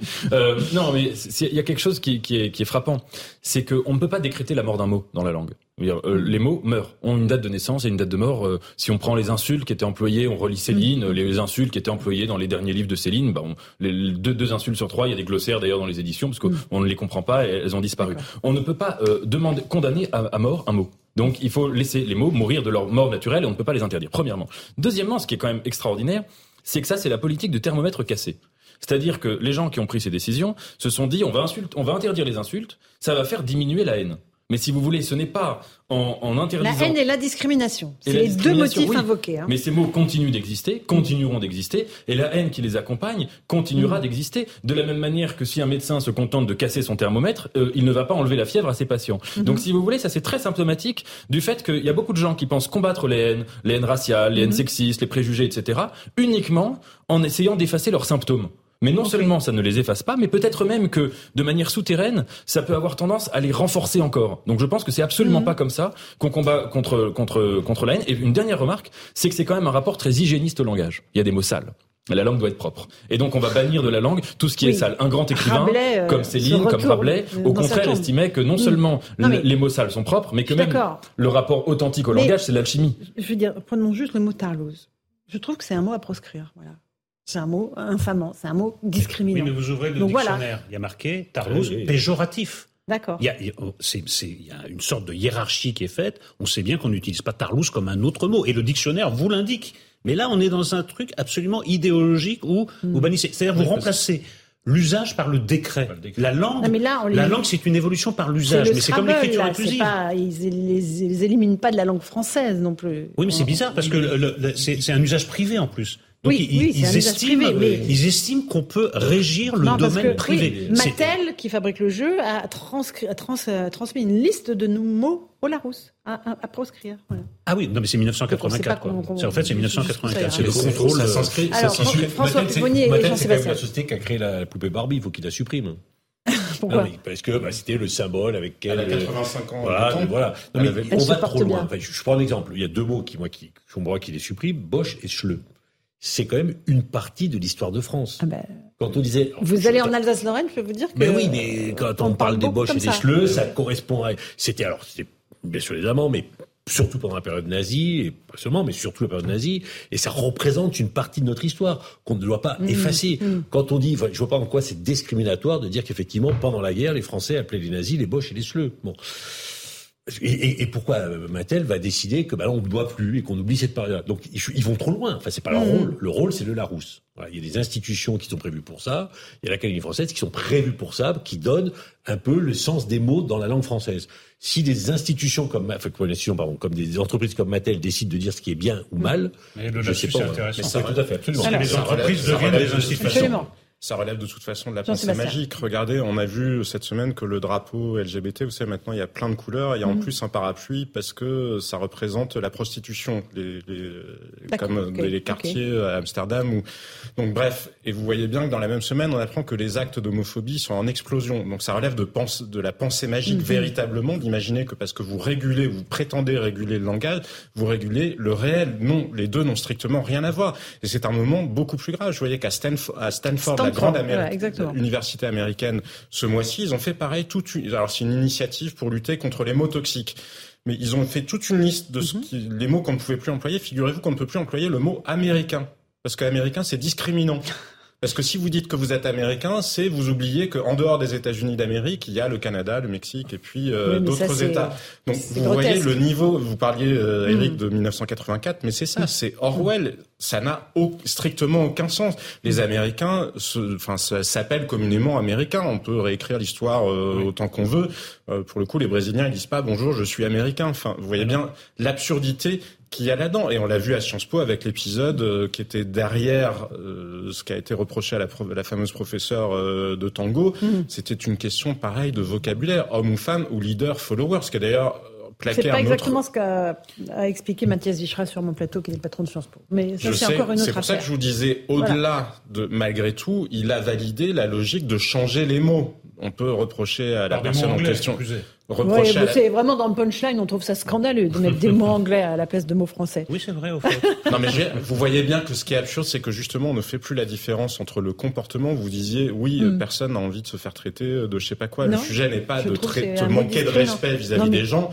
Le, là, on parle d'autre chose. On parle du, de la description du réel. Et regardez, dernier point, c'est comme l'écriture inclusive, hein, mais en farsi, vous savez, la langue iranienne, il n'y a pas justement la distinction entre le masculin et le féminin. Est-ce que vous avez l'impression que l'Iran est un paradis pour les femmes parce que justement, il n'y a pas la distinction entre le masculin et le féminin? Ben voilà. Dernier mot. Et, puis tout ça, il faut quand même euh, dire que tout ça est concomitant d'un phénomène qui est tragique, qu'on observe de plus en plus, c'est le rétrécissement du langage du lexique, pardon. C'est-à-dire qu'on observe en France, mmh, mmh. dans toutes les classes sociales hein, d'ailleurs, et même et surtout dans les catégories sociales qui ont fait le plus d'études, qui sont censées avoir fait même des études de lettres, des études d'économie, de commerce, mmh. etc. On observe une paupérisation du lexique avec euh, un, nombre de mots qui meurent et qui pour le coup ne devraient absolument pas mourir. Je parle pas des insultes euh, en, en question dans le Scrabble, et avec en effet une sorte de d'hybridation très malsaine avec la langue anglaise qui fait que vous vous retrouvez avec des gens qui ne parlent absolument pas, qui parlent anglais toute la journée, mais qui seraient incapables de comprendre une pièce de Shakespeare. C'est un faux anglais, c'est un globish, quoi. Et donc ça, c'est très problématique. Ça, c'est un, vieux mot que j'adore. Ça perd l'hypopète. Gardons-le, celui-là, gardons-le. Oui, on garde tous tous ces anciens mots qu'on aime bien un peu surannés. Merci beaucoup. On fait une petite pause. On se retrouve dans un instant pour la deuxième partie de Punchline sur CNews et sur Europe 1. On repartira du côté de la gare de Lyon où, voilà, évidemment, la tension monte. À tout de suite. Bonsoir à tous et bonsoir à toutes. Bienvenue dans Punchline ce soir sur CNews et sur Europe 1. Après la colère et l'amertume, les clients de la SNCF vont une nouvelle fois faire les frais d'un mouvement de grève des contrôleurs qui gâche les fêtes de Noël tant attendues. Un mouvement qui déborde d'ailleurs les syndicats qui ne s'y disent pas favorables. Alors est-ce le symptôme d'une gilet jeunisation de la société, de la fin de la représentativité des syndicats? On va en débattre ce soir. On va voir comment les gens s'organisent pour trouver un plan B afin de se déplacer. On parlera aussi de ce réveillon de Noël à prix réduit en raison de l'inflation et de la hausse des prix. Euh, on y sera, sera en ligne avec le grand chef cuisinier Marc Vera qui défend les produits de la ruralité, les circuits courts. Il nous dira comment il fait face, comme tous les restaurateurs, aux hausses démentielles des factures d'énergie. Voilà pour le menu de ce soir. Ce sera juste après le rappel des titres de l'actualité de 18h.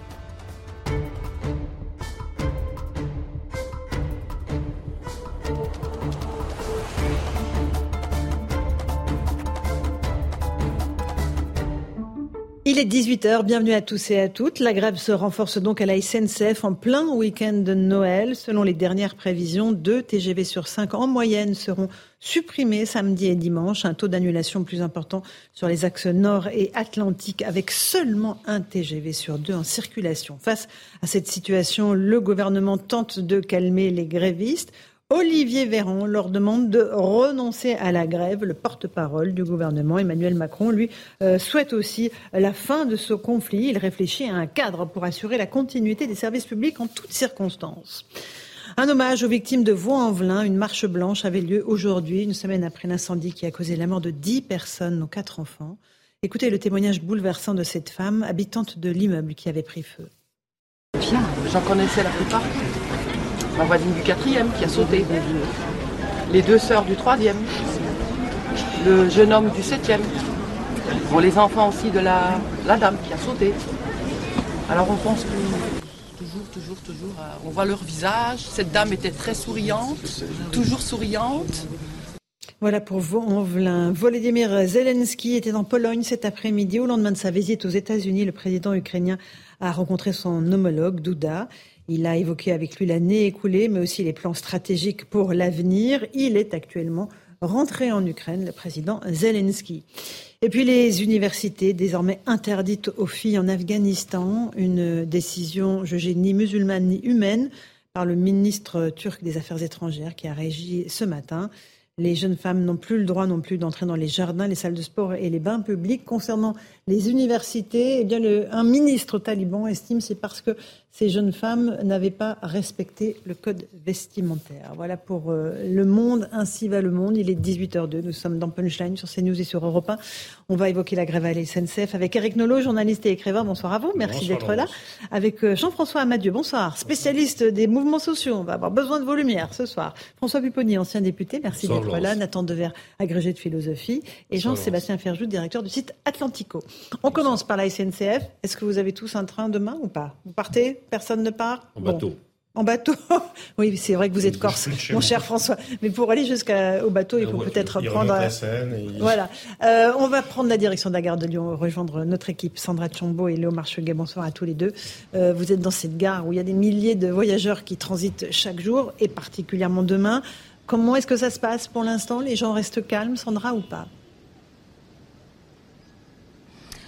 Bonsoir, bonsoir à tous. Euh, effectivement, alors ici à la gare de Lyon, les voyageurs ont anticipé le mouvement de grève euh, qui démarre euh, dès demain. Certains ont pu prendre le train aujourd'hui, certains ont pu monter à bord, d'autres non. On a échangé avec un homme qui partait en direction de Valence pour être sûr d'avoir un train. Il a modifié son billet, sa gare d'arrivée parce qu'il n'y avait plus de place pour arriver à la gare TGV de Valence. Donc il va arriver à l'autre gare. Autre solution pour les voyageurs malheureux, le covoiturage. Écoutez. Moi, j'ai prévu en fait euh, de, partir aujourd'hui pour ne euh, pas avoir à faire la grève demain. Et en plus, j'ai annulé mon train demain en, prévention. Et j'ai cherché un covoiturage en fait. Parce que je me suis dit que je voulais absolument euh, arriver franchement pour passer les fêtes avec la famille. Donc, bah, en fait, j'ai des amis qui partaient de Paris. Donc forcément, je pouvais partir avec eux en Normandie. Mais du coup, ouais, ouais, sinon, non, ça je pense que ça va être galère. Puis en plus, euh, c'est vraiment pas cool de faire ça euh, le week-end de Noël, quoi. J'ai eu 50 minutes déjà de retard. Je viens de Lyon pour aller à Rouen et j'ai la famille qui vient me chercher à Paris parce qu'il n'y a pas de train pour aller à Rouen. Le sentiment euh, général ici euh, parmi euh, les usagers est partagé entre colère et tristesse. Même ceux qui ont un train et leur billet confirmé se disent un peu dépassés, dépités par la situation et ce mouvement de grève à répétition. On rappelle que 200 000 voyageurs seront privés de train ce week-end. Merci beaucoup Sandra Chombo et Léo Marcheguet. Jean-François Amadieu, qu'est-ce qui se passe aujourd'hui à la SNCF il y a un mouvement qui est né de la base, donc qui ne passe pas par les syndicats, même qui dépose quand même un préavis de grève pour permettre aux autres de faire grève. Euh, c'est le monde à l'envers, là Qu'est-ce qui se passe? Non, mais ce qui se passe, c'est que les organisations syndicales, euh, on le voit bien sur ce dossier, d'elles-mêmes, elles n'appelleraient pas à la grève le 24 décembre. La trêve des confiseurs, depuis très longtemps, c'est respecté par les organisations syndicales. Et c'est pour ça que quand le ministre Mhm. On appelle à la responsabilité des euh, euh, chefs de bord, des contrôleurs.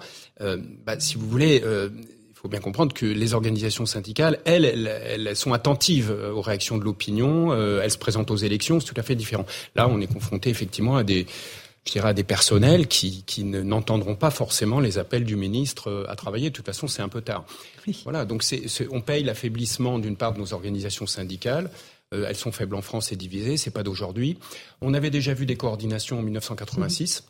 Euh, déjà. Mhm. Euh, donc c'est pas la première fois qu'il y a un peu cette expression de la base. mais là, non, mais là aujourd'hui c'est particulièrement spectaculaire mhm. et je pense qu'on y reviendra après. Le sujet maintenant, euh, euh, c'est d'une part d'éviter le week-end prochain d'avoir la même catastrophe. Déjà, déjà euh, et puis surtout après de voir, comme l'exécutif d'ailleurs le propose et le président de la République, d'après ce que j'ai vu, de voir maintenant qu'est-ce qu'on fait pour changer nos, textes qui régulent la grève et en particulier la loi de 2007 qui avait organisé tout ça.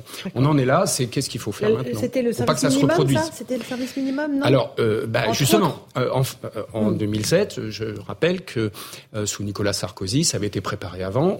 On, avait considéré qu'il fallait pas faire, on n'allait pas faire un service minimum. En fait, on l'a pas fait. Bon. Mhm. Euh, donc, on n'a pas décidé euh, d'introduire, par exemple, des jours dans l'année où tous les trains doivent rouler. Parce qu'effectivement, si on avait fait ça, c'est un schéma qu'on trouve en Italie, eh bien, le 24 décembre, le 23, les trains devaient tous rouler.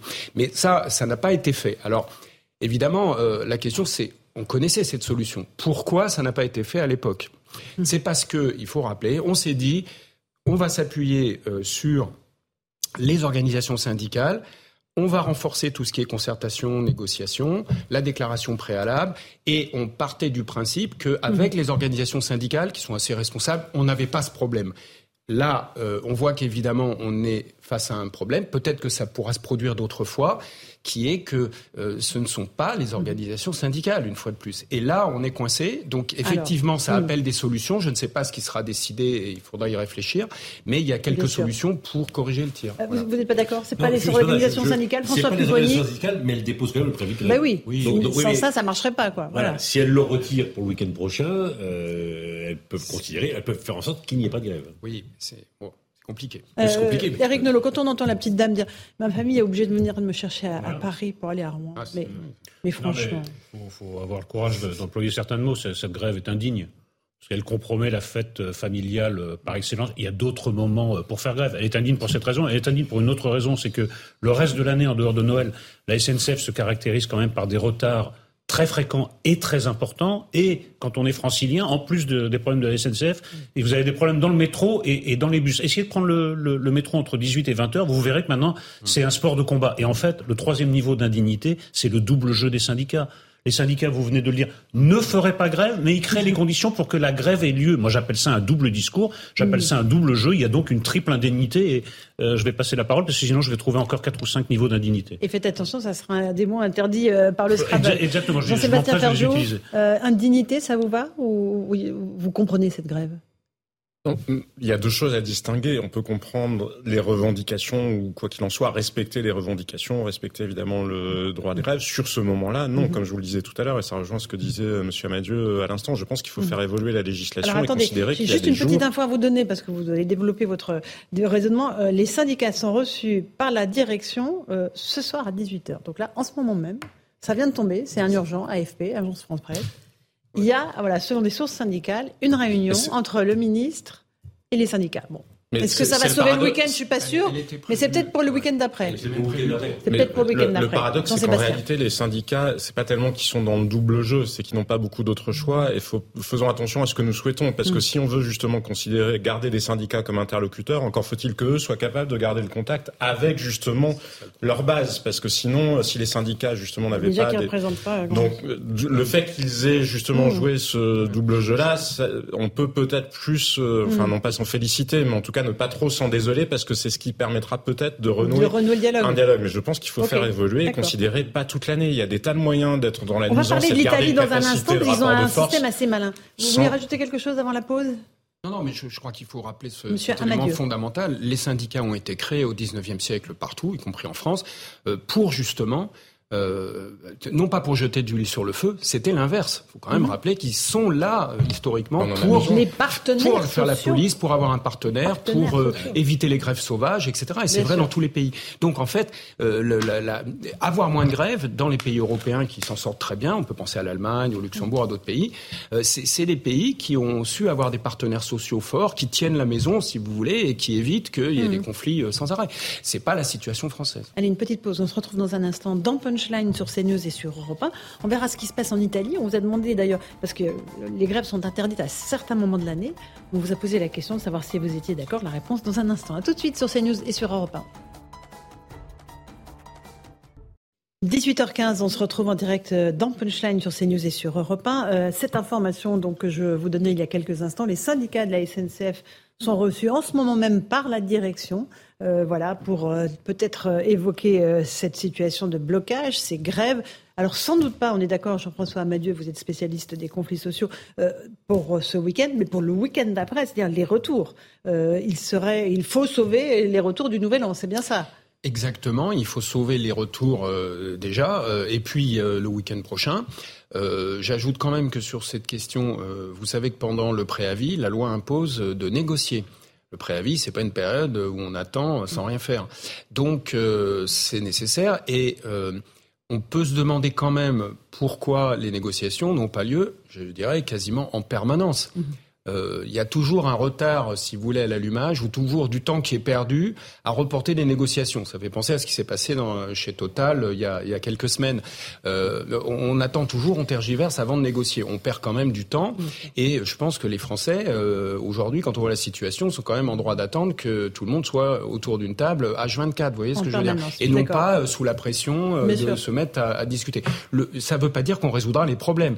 Mais déjà, le préalable, et c'est ça que, et c'est comme ça qu'on on diminue les grèves et la gêne à l'usager, l'élément central, c'est discuter le plus tôt possible, le plus possible, de façon obligatoire, et c'est ça la règle. Et on sait que c'est ça.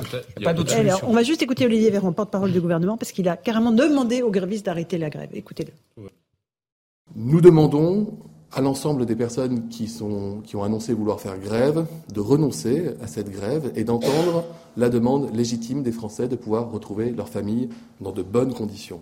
Bien sûr, l'ensemble du gouvernement est totalement mobilisé D'abord pour accentuer le dialogue social à la SNCF, mais nous rappelons que nous avons, dans un passé récent, effacé totalement la dette de la SNCF et que des hausses de salaire conséquentes ont déjà été annoncées et pour certaines d'entre elles mises en place. Nous sommes également mobilisés pour identifier toutes les solutions efficaces pour que les voyageurs qui sont privés de leur train puissent quand même rejoindre leur famille. Oui, là, bon, Eric euh, Nolot, ça vous a fait un peu réagir euh, Vous avez dit quoi un, ministre qui appelle à la fin de la grève? Non, mais c'est, le problème, c'est que c'est pas seulement cet épisode, c'est que ça ressemble à tous les épisodes mmh. précédents. On a l'impression que c'est un schéma que gouverner pour M. Macron et ses ministres et son, porte-parole, c'est pas agir, mais c'est réagir. Et, de préférence quand c'est trop tard. Je, je n'arrive pas à comprendre. Je n'arrive pas à saisir Comment on peut s'enferrer dans la même erreur, crise après crise? C'est ça qui est le plus euh, sidérant. Jean-Sébastien Ferjou et après Nathan Dans, dans la déclaration d'Olivier Véran, il dit deux choses. Il dit je vous demande de vous arrêter, un peu comme Edouard Balladur, mais il donc, a demandé à Vladimir Poutine d'arrêter de bombarder l'Ukraine aussi. Si on fait une liste euh, de demandes, ça produira probablement à peu près les mêmes effets. Et après, il passe à autre chose. Je rappelle que nous avons pris en charge la dette de la SNCF et que les salaires ont déjà été augmentés. Et ça, ça fait plutôt penser à la stratégie qu'avait été adoptée vis-à-vis des salariés total. Vous vous souvenez, mhm. avec euh, justement quand on nous faisait connaître les rémunérations et que le gouvernement, c'est pas lui qui avait fait sortir les chiffres, mais donc c'est une tentative de prise à partie de l'opinion. Je suis pas certain que ce soit le meilleur moyen. On peut être d'accord sur le fond, hein, mhm. mais si on raisonne en termes de négociation, je suis pas certain que ce soit le meilleur moyen de négocier. Et ça montre qu'il y a un problème de sociologie du macronisme, parce qu'on parlait de négociation, vous parliez de négociation tout le temps. Mais avant, il y avait des canaux. Vous voyez bien que des mm. personnalités, je sais pas, comme euh, François Pupponi, qui est élu depuis longtemps, mais il n'y a pas ça dans la Macronie. Il n'y a pas des Julien Drey où on peut en trouver dans chaque famille politique des gens qui peuvent assurer des contacts qui ne soient pas les contacts forcément officiels dans la mm. réunion que vous citiez euh, à Matignon. parce que ça, ça va... Voilà, il y a des deals qui, ça s'est toujours réglé comme ça. La Macronie, par nature, parce qu'elle a la sociologie qu'elle a, elle ne sait pas gérer ça. D'accord, ok. Euh, oui, un petit mot de M. Amadieu, puis j'aimerais écouter Nathan que Olivier Véran dans le même temps, euh, explique qu'il faut accentuer le dialogue social. Oui. On est un peu surpris, ce qui veut dire en creux. Surpris, oui. Bah non, mais ce qui veut dire que Parce qu'il était aux, yeux, aux yeux du gouvernement, aux yeux de l'exécutif, euh, il y, a quelque chose qui est insuffisant. Euh, on n'est pas allé jusqu'au bout des négociations. Euh, tout ce qui devait être lâché n'a pas été. C'est un peu surprenant. Mais voyez que ça voisine avec l'appel effectivement au renoncement à la grève. Mais c'est quand même, je voulais le, le signaler. Donc là, on a en effet le sentiment que c'est tout ça aurait pu être fait plus tôt. Euh, mais ça fait penser, ça c'est pas la première fois que ça se produit, où effectivement on voit soit le ministre des Finances parfois, mm. Bruno Le Maire, qui lui-même va être chargé, ou certains de nos gouvernements sont chargés de dire mm-hmm. à des présidents d'entreprise qu'il faut qu'ils négocient ou que leur position évolue. C'était le cas déjà pour les raffineries. Oui. Alors euh, Nathan Dever, sur cette grève à la SNC. Vous êtes partagé, je sais. Euh, partagé, enfin oui, assez disons, euh, je trouve qu'on a un peu la mémoire courte là-dessus. C'est-à-dire que moi je comprends parfaitement tous ceux qui estiment que c'est très dommage parce que l'esprit de Noël va être gâché, euh, que les gens vont pas pouvoir aller voir leur famille, etc. Et bon, c'est vrai, je comprends, c'est une tristesse.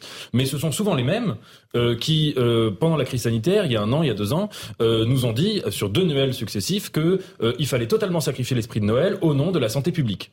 Hein, ce sont d'ailleurs Monsieur Monsieur Véran, exactement le même, celui qui nous expliquait qu'il fallait mettre papier mamie dans la cuisine pour la bûche et qu'il fallait. Euh, C'était plus Jean Castex que lui. Et Jean Castex, oui, mais Monsieur Véran qui était quand même euh, très actif pendant cette période et qui était très véhément et très insultant aussi et qui passait son temps à dire qu'il fallait réduire l'esprit festif, que c'était très dangereux, etc. Alors ça, c'était quand c'était en pleine pandémie, quand même, Nathan. Mais c'est très bien. Mais ils ont parfaitement le droit de dire ce qu'ils disent. Mais ça veut dire, en fait, moi je ne fais que déduire. Ça veut dire qu'ils font passer la santé publique ou l'hygiénisme d'État, ça dépend comment on appelle ça, bien avant le droit de grève bien avant les droits du travail et bien avant, si vous voulez, la nécessité de sauver le service public et les entreprises publiques qui sont en péril. Ce que décrivent ici ces travailleurs, ils sont pas en train de faire grève parce qu'ils ont envie d'aller se la couler douce pour Noël sur un transat à l'autre bout du monde. Ils sont en train de faire grève parce qu'ils estiment que leurs conditions de travail sont indignes, qu'ils sont pas assez valorisés, qu'ils travaillent parfois 10 ou 11 heures par jour, mmh. qu'ils travaillent seuls dans des TGV de 600 personnes et qu'ils voient une entreprise comme la SNCF s'écrouler dans une crise de sens, dans une crise de vocation et dans une crise aussi même pour les usagers. Donc à partir de là, moi je fais partie de ceux mmh. qui estiment que c'est évidemment l'esprit de Noël, c'est extrêmement important, mais que euh, le, le fait de sauver le service public, de sauver les entreprises publiques et de sauver euh, les conditions de travail des travailleurs en France, ça passe bien avant l'hygiénisme d'État pour lequel on nous a demandé de pas fêter Noël. Sauf que ça ne marche pas. Vous disiez, vous faisiez référence, pardon, juste d'un mot à la Belgique, au Luxembourg. Il y a un exemple très simple. Je vous le disais tout à l'heure. Il y a 100 fois moins, c'est même la proportion encore plus grande que celle-là, 100 fois moins de jours de grève en Suisse qu'il n'y en a en France. Est-ce qu'il n'y a aucun acquis social en France? Est-ce que les Suisses sont infiniment plus pauvres que nous? Non, ils sont devenus beaucoup plus riches que nous alors qu'ils étaient au même point il y a 50 ans. Donc la conflictualité pour la conflictualité, je suis désolé, mais ça n'a pas l'air de produire beaucoup d'effets. Alors, attendez, pas tous en même temps. François Pupponi et ensuite Eric Nolot. C'est que un, parti, un nombre important de ministres n'ont pas des contacts sur la réalité du terrain. Voilà ce que vous disiez tout à l'heure. Et donc, comment ça s'est passé là? Début début décembre, les contrôleurs déposent un préavis de grève. Normalement, tout gouvernement constitué doit s'inquiéter en disant oula. Oui. Bon. Euh, Farandou dit mais moi j'ai tout donné déjà, donc je peux rien faire de plus.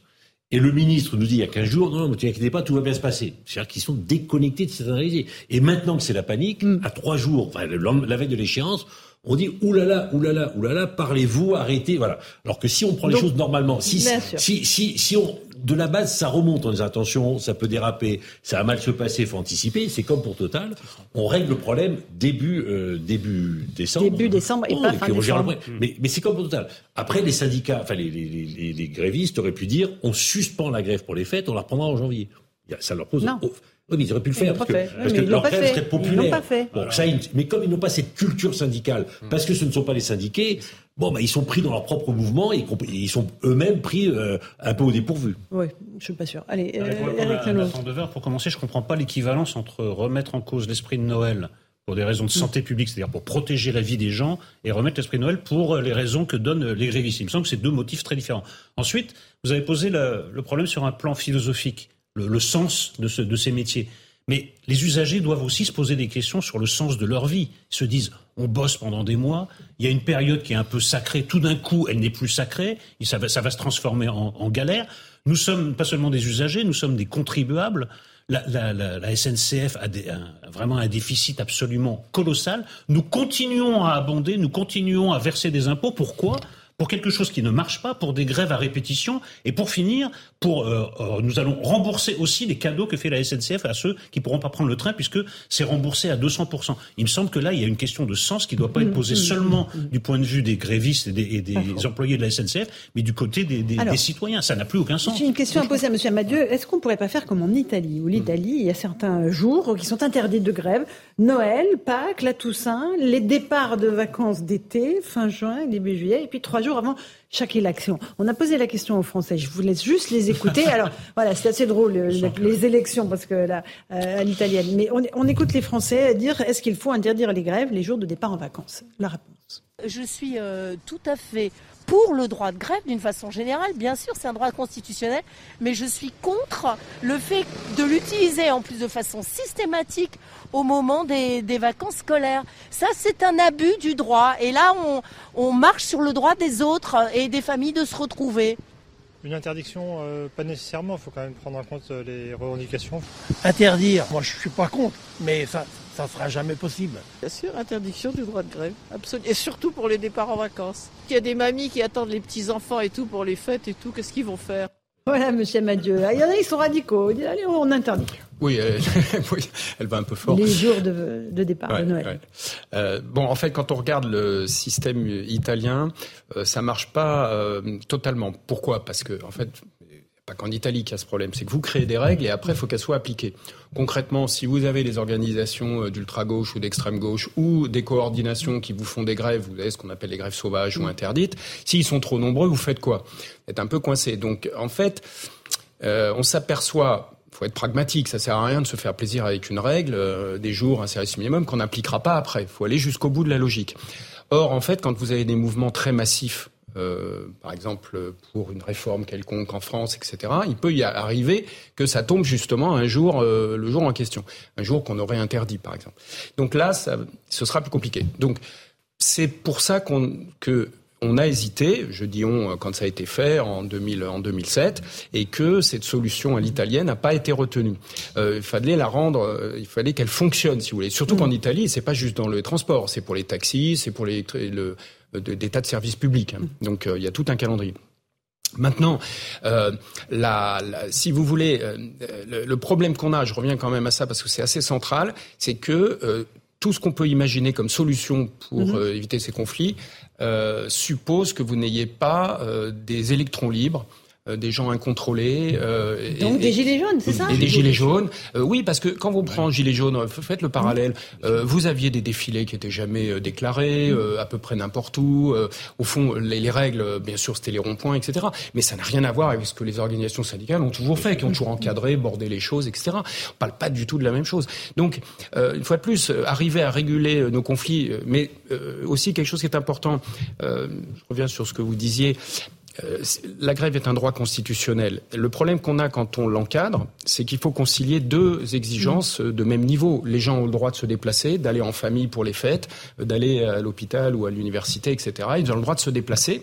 Euh, et dans le même temps, bah, il y a un droit de grève. Alors, comme on ne va pas le supprimer complètement, où se trouve l'équilibre? C'est-à-dire, quels sont, et le Conseil constitutionnel est vigilant, c'est-à-dire, euh, évidemment, jusqu'où on peut aller pour préserver cette liberté d'exercice du droit de grève, car on comprend bien que si vous multipliez les jours où c'est interdit, ben c'est fini, il n'y en a plus. Donc à ce moment-là, ça s'appelle être gendarme ou, euh, ou, ou, ou, infirmière. Mais si vous voulez, euh, du coup, euh, on est obligé de le faire, mais de façon limitée. Peut-être qu'on pourrait imaginer de, de, revenir sur ce sujet des jours mmh. et de, de, de le faire euh, il y a peut-être d'autres solutions. je signale, je signe, non, je voudrais juste dire, il y a d'autres solutions que les jours. Il y a d'autres solutions. C'est que là, par exemple, vous remarquerez qu'on pourrait s'inspirer de systèmes qui qu'on n'a pas retenus en 2007, mais qui existent par exemple en Grande-Bretagne, des systèmes de vote. Euh, par exemple, est-ce qu'il y a une majorité des salariés qui sont favorables à cette grève? Est-ce mm-hmm. qu'on est sûr que c'est majoritaire? Si ça ne l'est pas, peut-être que la grève serait pas possible. Il y a mm-hmm. peut-être la question de qui peut se... Est-ce que l'appel à la grève d'un syndicat compte ou pas? Parce que là, vous remarquerez que c'est juste un dépôt de préavis. les syndicats n'ont pas appelé formellement à la grève. On pourrait dire, puisqu'ils n'ont pas appelé formellement, vous, mm. voyez, il y a des pistes qu'on pourrait explorer. Il y a probablement une grande frilosité politique parce que oui.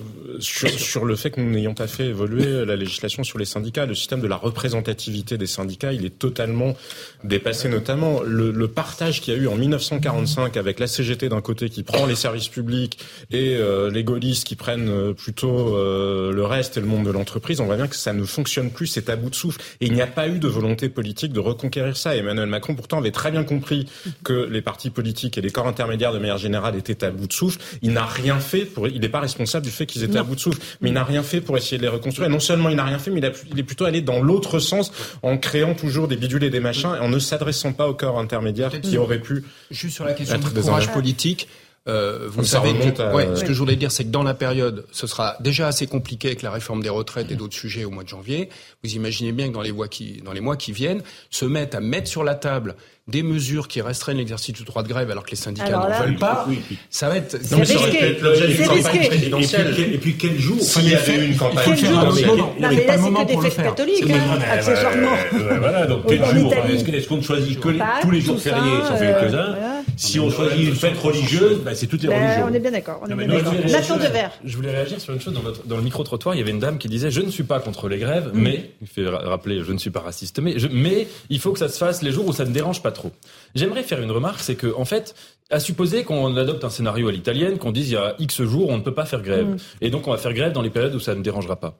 Dans ce cas-là, euh, imaginons que ça se passe, ça ne changera rien au discours anti-grève. C'est-à-dire à chaque fois qu'il y a une grève, vous trouvez en France, dans le pays, des gens qui vont euh, insulter les travailleurs, les traiter d'égoïstes, les traiter d'irresponsables, et qui vont dire mais regardez, ça nous dérange. Alors si on faisait grève le, en février, on dirait oh là là, mais regardez, il y a X personnes qui veulent aller faire la Saint-Valentin à l'autre bout de la France, ils peuvent pas le faire. Si on, on pourrait toujours le faire. Donc si vous voulez, c'est un argument. Il y a une grande litanie anti-grève qui est très problématique. On a je compris trouve, votre position, mon cher. Il est 18h30. Le rappel des titres de l'actualité avec Mathieu Deves.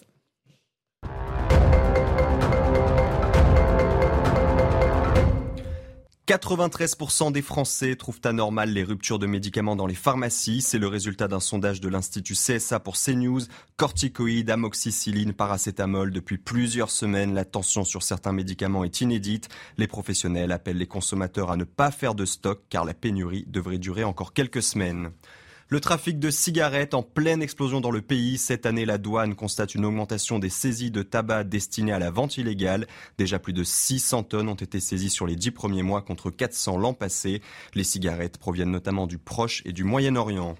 La Chine enregistre ses premiers morts depuis la levée des restrictions anti-Covid. L'épidémie explose dans le pays, mais son ampleur est impossible à déterminer puisque les tests de dépistage ne sont plus obligatoires. Dans ce contexte, l'OMS appelle les pays à accélérer la vaccination des populations les plus vulnérables. Merci beaucoup Mathieu Devez pour ce rappel des titres de l'actualité. Merci à Jean-François Amadieu, spécialiste des mouvements sociaux, de nous avoir éclairé sur ce qui se passe à la SNCF avec cette réunion en cours. Donc les syndicats sont reçus par la direction en ce moment même. Peut-être on sauvera le nouvel an. Une petite pause, on se retrouve ensuite dans Punchline euh, sur CNews et sur Europe 1. Euh, on parlera du pouvoir d'achat, des fêtes de fin d'année, comment faire un repas pas trop cher. On aura aussi en ligne le grand chef Marc Vera. À tout de suite.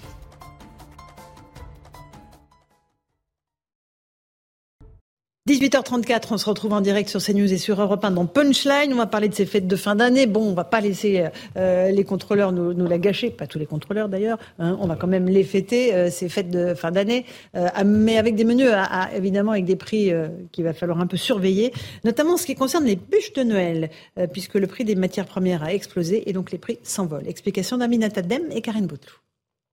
Cette année, il faudra bien savourer sa bûche de Noël car elle vous coûtera certainement un peu plus cher. Une situation inédite et pour cause, le prix de tous ces ingrédients a fortement augmenté, ce que précise Dominique Enract, le président de la Confédération nationale de la boulangerie-pâtisserie française.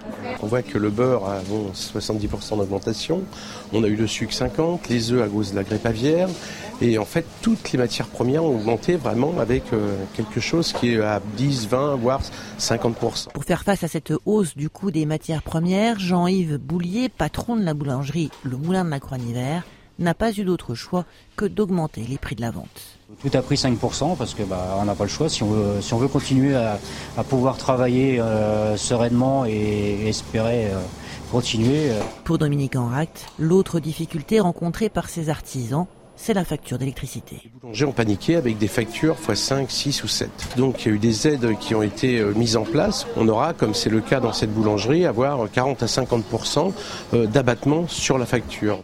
Pour tenir le coup, les artisans comptent sur la fidélité de leurs clients en cette fin d'année. Pour rappel, les ventes de bûches représentent environ 30% du chiffre d'affaires de l'année pour les pâtissiers.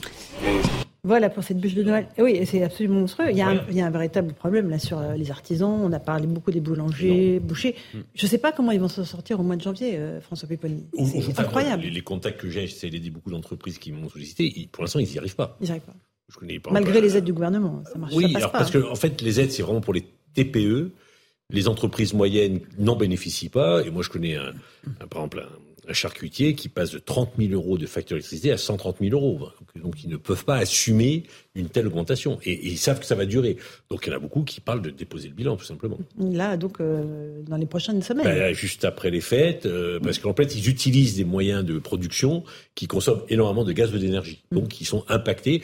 Et, ça va s'aggraver parce que beaucoup vont renégocier, enfin, en tout cas, leur contrat d'énergie s'arrête dans 2, 3, 4, 5, 6 mois. Et dans 6 mois, ils auront des nouveaux tarifs qu'ils ne pourront pas assumer. Eric euh, euh, euh, les spécialistes disent qu'on est à la, veille d'un cataclysme, mhm. c'est-à-dire vraiment de, de, faillites en chaîne qui vont profondément, profondément modifier le, paysage et des petites entreprises vont, vont disparaître. Là aussi, j'ai pas l'impression que ça soit très très bien anticipé par le, par le pouvoir et pourtant, ça c'est des choses qui se voient. Quand la dernière boulangerie d'un village ferme et que vous devez faire 15 kilomètres en voiture, 15 ou 20 km mm. en voiture pour trouver une, baguette, ça affecte la vie quotidienne des gens. Euh, Jean-Sébastien Ça n'est pas euh, anticipé, mais moi j'ai été assez surpris des propos de Madame Borne cette semaine, se félicitant de la sobriété énergétique des Français, en ignorant assez largement le fait que c'est une sobriété subie contrainte que c'est mhm. d'ailleurs déjà beaucoup l'industrie qui a renoncé à produire et ce sont aussi euh, beaucoup les entreprises et les artisans. Quant au ménage, je suis pas certain qu'il y ait beaucoup de gens qui ont renoncé à chauffer leur piscine d'intérieur. Hein. Les autres, parce que de toute façon, qu'est-ce que vous pouvez faire en tant que ménage pour avoir un vrai impact sur votre facture? C'est principalement le chauffage. Parce que de toute façon, mm. vous n'allez pas cesser de laver votre linge. Alors, vous pouvez toujours le faire, le faire à des moments mm. décalés. Ça, c'est autre chose. Ça, c'est mm. pour euh, répartir euh, la consommation d'électricité dans le temps. Mais cette espèce de, pareil, là encore, il y a un problème sociologique, peut-être, de déconnexion de la vie réelle des Français. Ne pas entendre ce que les artisans, ça fait des mois qu'on le répète. On travaille là-dessus avec Loïc Le Floc Prigent, avec d'autres sur Atlantico. Ça fait des mois qu'on le dit.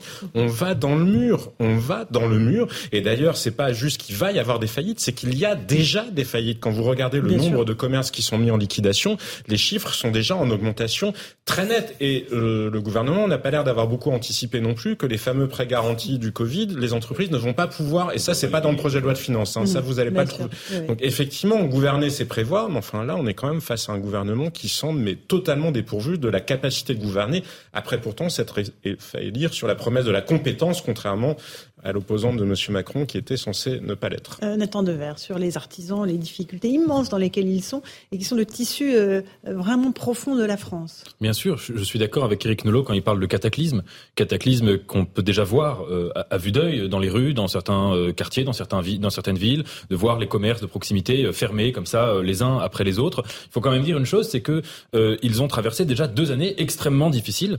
Noël dernier, il y a deux Noëls, c'était déjà des Noëls très atypiques où ils savaient que ils étaient déjà en train de se poser la question de leur survie. Et là, l'accumulation des crises les unes après les autres va vraiment se faire en sorte que on assiste, me semble-t-il, à une forme d'une période qui rappelle un peu le bonheur des dames de Zola, c'est-à-dire un accélérateur économique très violent sur tous les métiers en transition où on voit les, exactement comme dans le bonheur des dames, vous savez, les petits mmh, commerces euh, fermés au profit des grands magasins euh, qui étaient la rue d'à côté. Et eh bien là, on est en train de voir, malheureusement, et c'est absolument tragique, tout un certain nombre d'artisans, de petites et moyennes entreprises, de petits commerces, etc., qui euh, vont à un moment, enfin j'espère que non, mais qui en tout cas, si, si, la logique continue ainsi, qui vont devoir mettre la clé sous la porte, remplacés par des grands groupes qui parviennent quand même davantage à résister au choc des crises économiques ou des crises sociales ou mondiales qui se succèdent les unes aux autres. Alors, je crois qu'on a en ligne Marc Vera, qui est au Savoyard. Bonsoir Marc, je ne sais pas si vous nous entendez bien euh, et si vous avez suivi notre conversation. Bonsoir à vous. Euh, quand on parle d'aller euh, des artisans qui vont dans le mur, d'un cataclysme, vous pensez la même chose, Marc Vera? Ah ouais, c'est formidable. C'est formidable. Votre tour de table est formidable. Bon. C'est des gens, c'est vraiment des gens qui prennent en compte les artisans. Et nous sommes en pleine difficulté. Je peux vous le dire. Moi, j'ai bon nombre de copains qui déposent le bilan en ce moment. Mais est-ce qu'on va, je ne sais pas, est-ce que, est-ce qu'on va s'ouvrir l'esprit en disant, est-ce que le gouvernement va prendre en charge tout ça? Mais c'est hallucinant. Mais c'est grave. Vous savez que c'est grave. Il y a des, il y a des petits artisans dans les villages de chez nous qui ferment. Et vous vous rendez compte? C'est incroyable. C'est un cataclysme pour, pour le, au niveau social. Euh, c'est des gens qui sont là, qui font une épicerie, qui font une boulangerie, ils déposent le bilan. Mais vous vous rendez compte? Et tout ça parce que l'électricité, l'électricité a augmenté de, de 6, de 8 de, 800, de, c'est de, la folie. Moi, je suis atterré parce que je vois en ce moment. Atterré. Parce qu'il y a des petits artisans qui sont des gens formidables. Et voilà, c'est tout. Et vous, les restaurateurs, comment est-ce que vous en sortez? Parce que la facture, elle augmente pareil, j'imagine. Mais vous êtes plus aidé par l'État? Ah ben pour l'instant, pas, du tout. Hein. Vous savez, j'ai ma fille qui a, qui a repris mon affaire. Et elle est en grande difficulté. Hein. C'est multiplié par 8 l'électricité. Mais vous vous rendez compte? Mais comment fait-elle, cette jeune fille? C'est ma fille, je l'aime. Mais vous vous rendez compte? Mais, c'est hallucinant. Multiplié par 8. Mais comment fait-elle? C'est incroyable. Et heureusement qu'il y a des gens autour de la table comme vous, euh, vraiment, qui sont faits du sujet. Parce que je, je, crois que le gouvernement, euh, effectivement, élucide tout ça, euh, mais c'est incroyable. Mais moi, je suis très en souci, je vous le dis. Moi, j'ai des petits boulangers ici à Megève qui me disent, chef, on ne sait pas si on va continuer. Mmh, mmh. Mais c'est incroyable. C'est un objet social. Bien sûr, c'est un objet social. Oui. Mais attendez, c'est une vie culturelle, c'est un échange, c'est un partage quand les gens viennent chez eux. Mais c'est hallucinant. Alors qu'est-ce qu'on fait là? Comment vous faites vous les restaurateurs? Vous, il faut pas répercuter sur le prix évidemment, sinon il y, a moins de clients. Comment, comment vous vous débrouillez? Euh, Vous euh, prenez d'autres produits? On fait comme on peut. On utilise des produits moins chers et puis on essaye de, de faire un multiplicateur pour que, pour que effectivement, pour que l'entreprise tourne. Mais effectivement, on baisse, on baisse, on baisse, on baisse, on baisse. Et j'espère qu'on ne baissera pas la qualité. J'espère de tout cœur qu'on ne baissera pas la qualité. Mmh, on prendra d'autres produits. Mais c'est grave, attention. Je vous le dis, c'est grave. Parce que là, au stade où on en est, beaucoup de gens sont prêts à baisser la qualité pour arriver à s'en sortir. C'est pas ça la vie. C'est pas ça. Euh, vous avez ouvert un restaurant qui s'appelle le Rural. Vous êtes très attaché aux valeurs de la ruralité, des, circuits courts. Euh, est-ce que ça, c'est l'avenir dans notre pays euh, ou, ou est-ce que ce sont des produits qui sont très chers aujourd'hui sur le marché pour les Français pour, C'est l'avenir, mais le problème, le problème, il est gouvernemental. Vous savez, les subventions, elles vont aux grands céréaliers. Vous savez, les grandes subventions. Mais, mais tout le monde le sait, mais je sais pas, c'est l'omerta toutes les grandes subventions européennes vont aux céréaliers. vont aux, grands, aux, paysans qui ont, mille vaches. Mais qu'est-ce qu'on fait pour les petits paysans, les petits artisans? Rien, absolument rien. Mmh. Alors, Eric Nolot vous pose une question, Marc. Qu'est-ce que vous... Ouais, Lolo, eh, j'adore, j'adore Lolo. Ah, très bien, très bien. Très bien. Allez, la question d'Eric Nolot. Mais c'était pas le sujet. Ah, c'est pour vous demander les. Il a, les... Gauche, il a un peu de gauche, mais je l'adore. c'est pour vous demander les mesures d'urgence que vous souhaiteriez de la part des pouvoirs publics. Les, les premières euh, mesures. Simplement qu'ils prennent en charge tout ce qu'on a, tous les excès que l'on a, quoi. Vous comprenez bien. Euh, mais est-ce que vous vous rendez compte, Lolo, sérieusement, quand vous multipliez par 8 la consommation énergétique, mais comment fait-on? Mais non, attendez, moi j'ai ma fille, elle a une dizaine d'employés, c'est multiplié par 8, comment va-t-elle faire? Hmm. Je me pose des questions. Les artisans ici viennent tous me voir en disant, mais chef, il faut faire quelque chose. Il faut que vous expliquez la gravité, le décalage entre la gravité de la situation et le peu de réponse des pouvoirs publics? Vous vivez dans deux réalités différentes. Mais vous le savez bien, ça, vous le savez bien, vous savez bien on fait euh, effectivement des effets d'annonce, euh, on va faire ci, on va faire là, on va mettre des sparadraps ici, à gauche, à droite. Ça ne marche pas, ça. Ça ne fonctionne pas. Mais là, euh, franchement, sincèrement, je suis atterré par ce qui se passe. Atterré. Moi, j'ai bon nombre d'artisans qui viennent me voir en me disant, mais chef, qu'est-ce qu'on peut faire? Qu'est-ce qu'on peut faire? Puis, vous savez, je vais vous dire une chose. On est, pourquoi il n'y a pas suffisamment de solidarité entre nous? Je vais vous dire pourquoi. Parce que les gens, ils travaillent de 5 heures du matin à 10 heures du soir. Hmm. Ils n'ont pas le temps.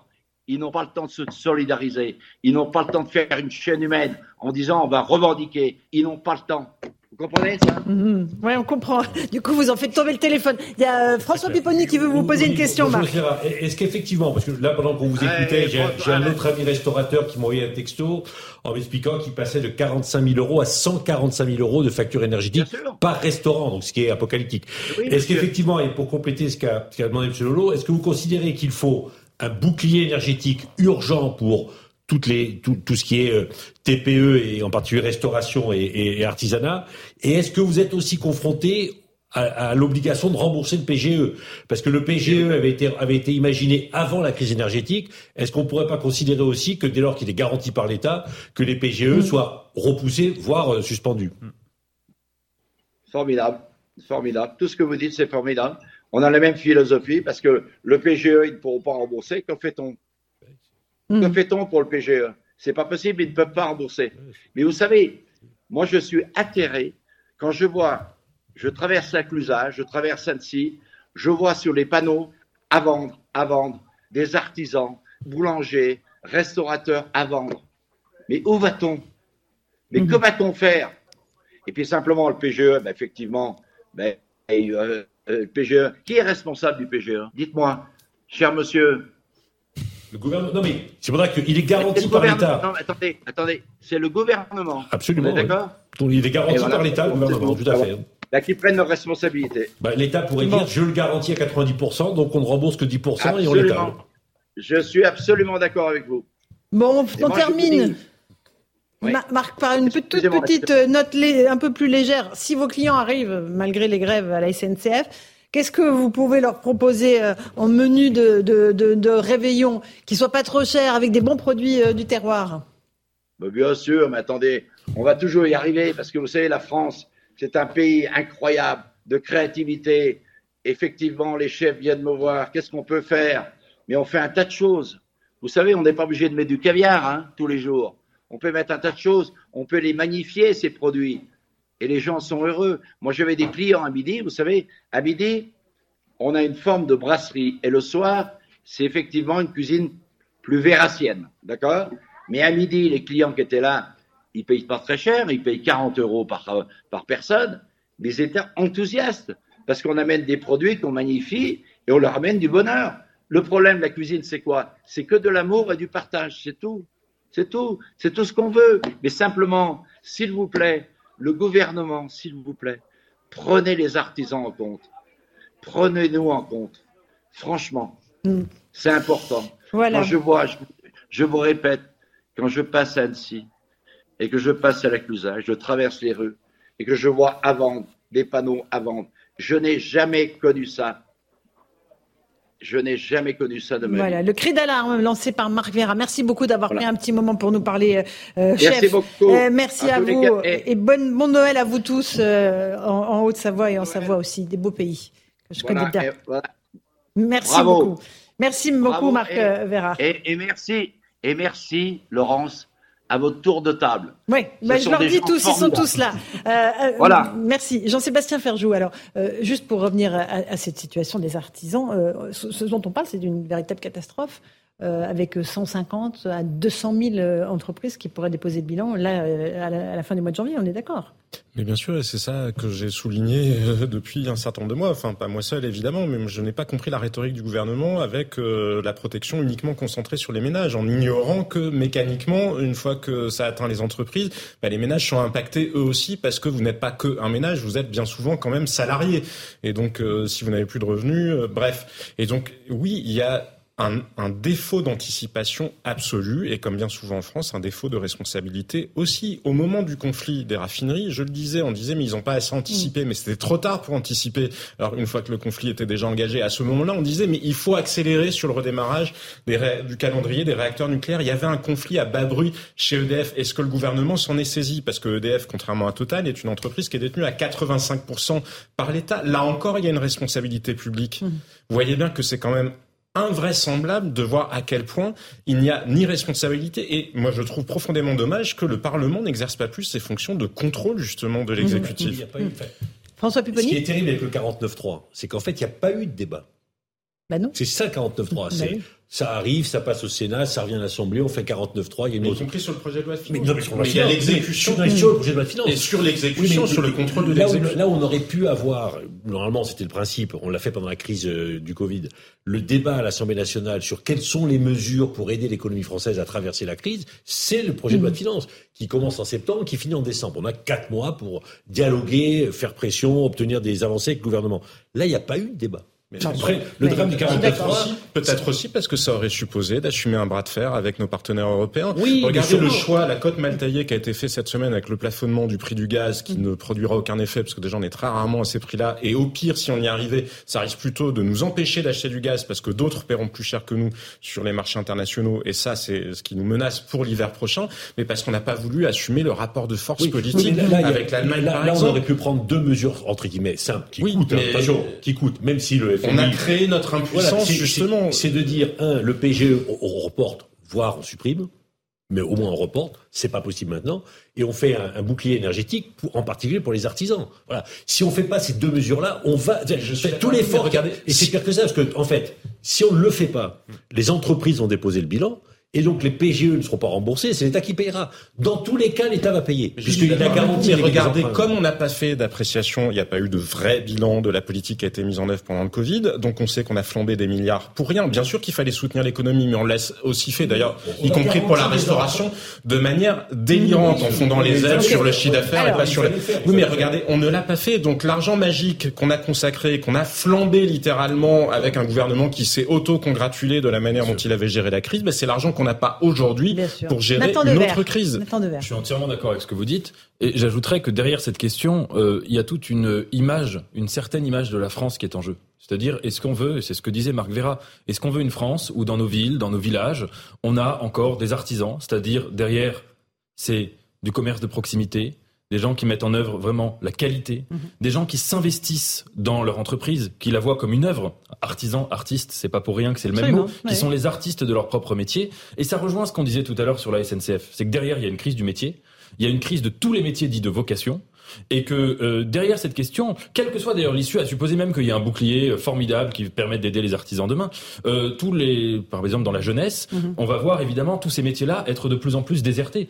De, la- euh, en, dessus- euh, en, pardon, en conséquence de la crise sanitaire et de la crise énergétique, c'est-à-dire de gens qui vont se dire je n'ai pas envie de faire ces métiers-là, qui sont extrêmement dangereux, j'ai pas envie de prendre le risque de devoir euh, déposer le bilan à cause d'un problème X ou Y. Et donc derrière ça, c'est vraiment une transition professionnelle depuis des métiers de vocation, que ce soit ceux du service public, que ce soit ceux des petites entreprises, etc., vers des métiers qui vont être de plus en plus, non pas des métiers mais des jobs, Mhm. des choses interchangeables, des métiers qu'on qu'on change tous les deux ou trois ans. On sait même pas très bien quelle production on amène à la société, quelle est la richesse qu'on crée, et voilà. Et donc c'est cette transition-là, il faut absolument Mhm. défendre les artisans, pas seulement donc pour des raisons économiques et pas seulement parce que des vies sont en jeu, mais parce que entre guillemets notre société française est en jeu derrière, c'est leur miroir.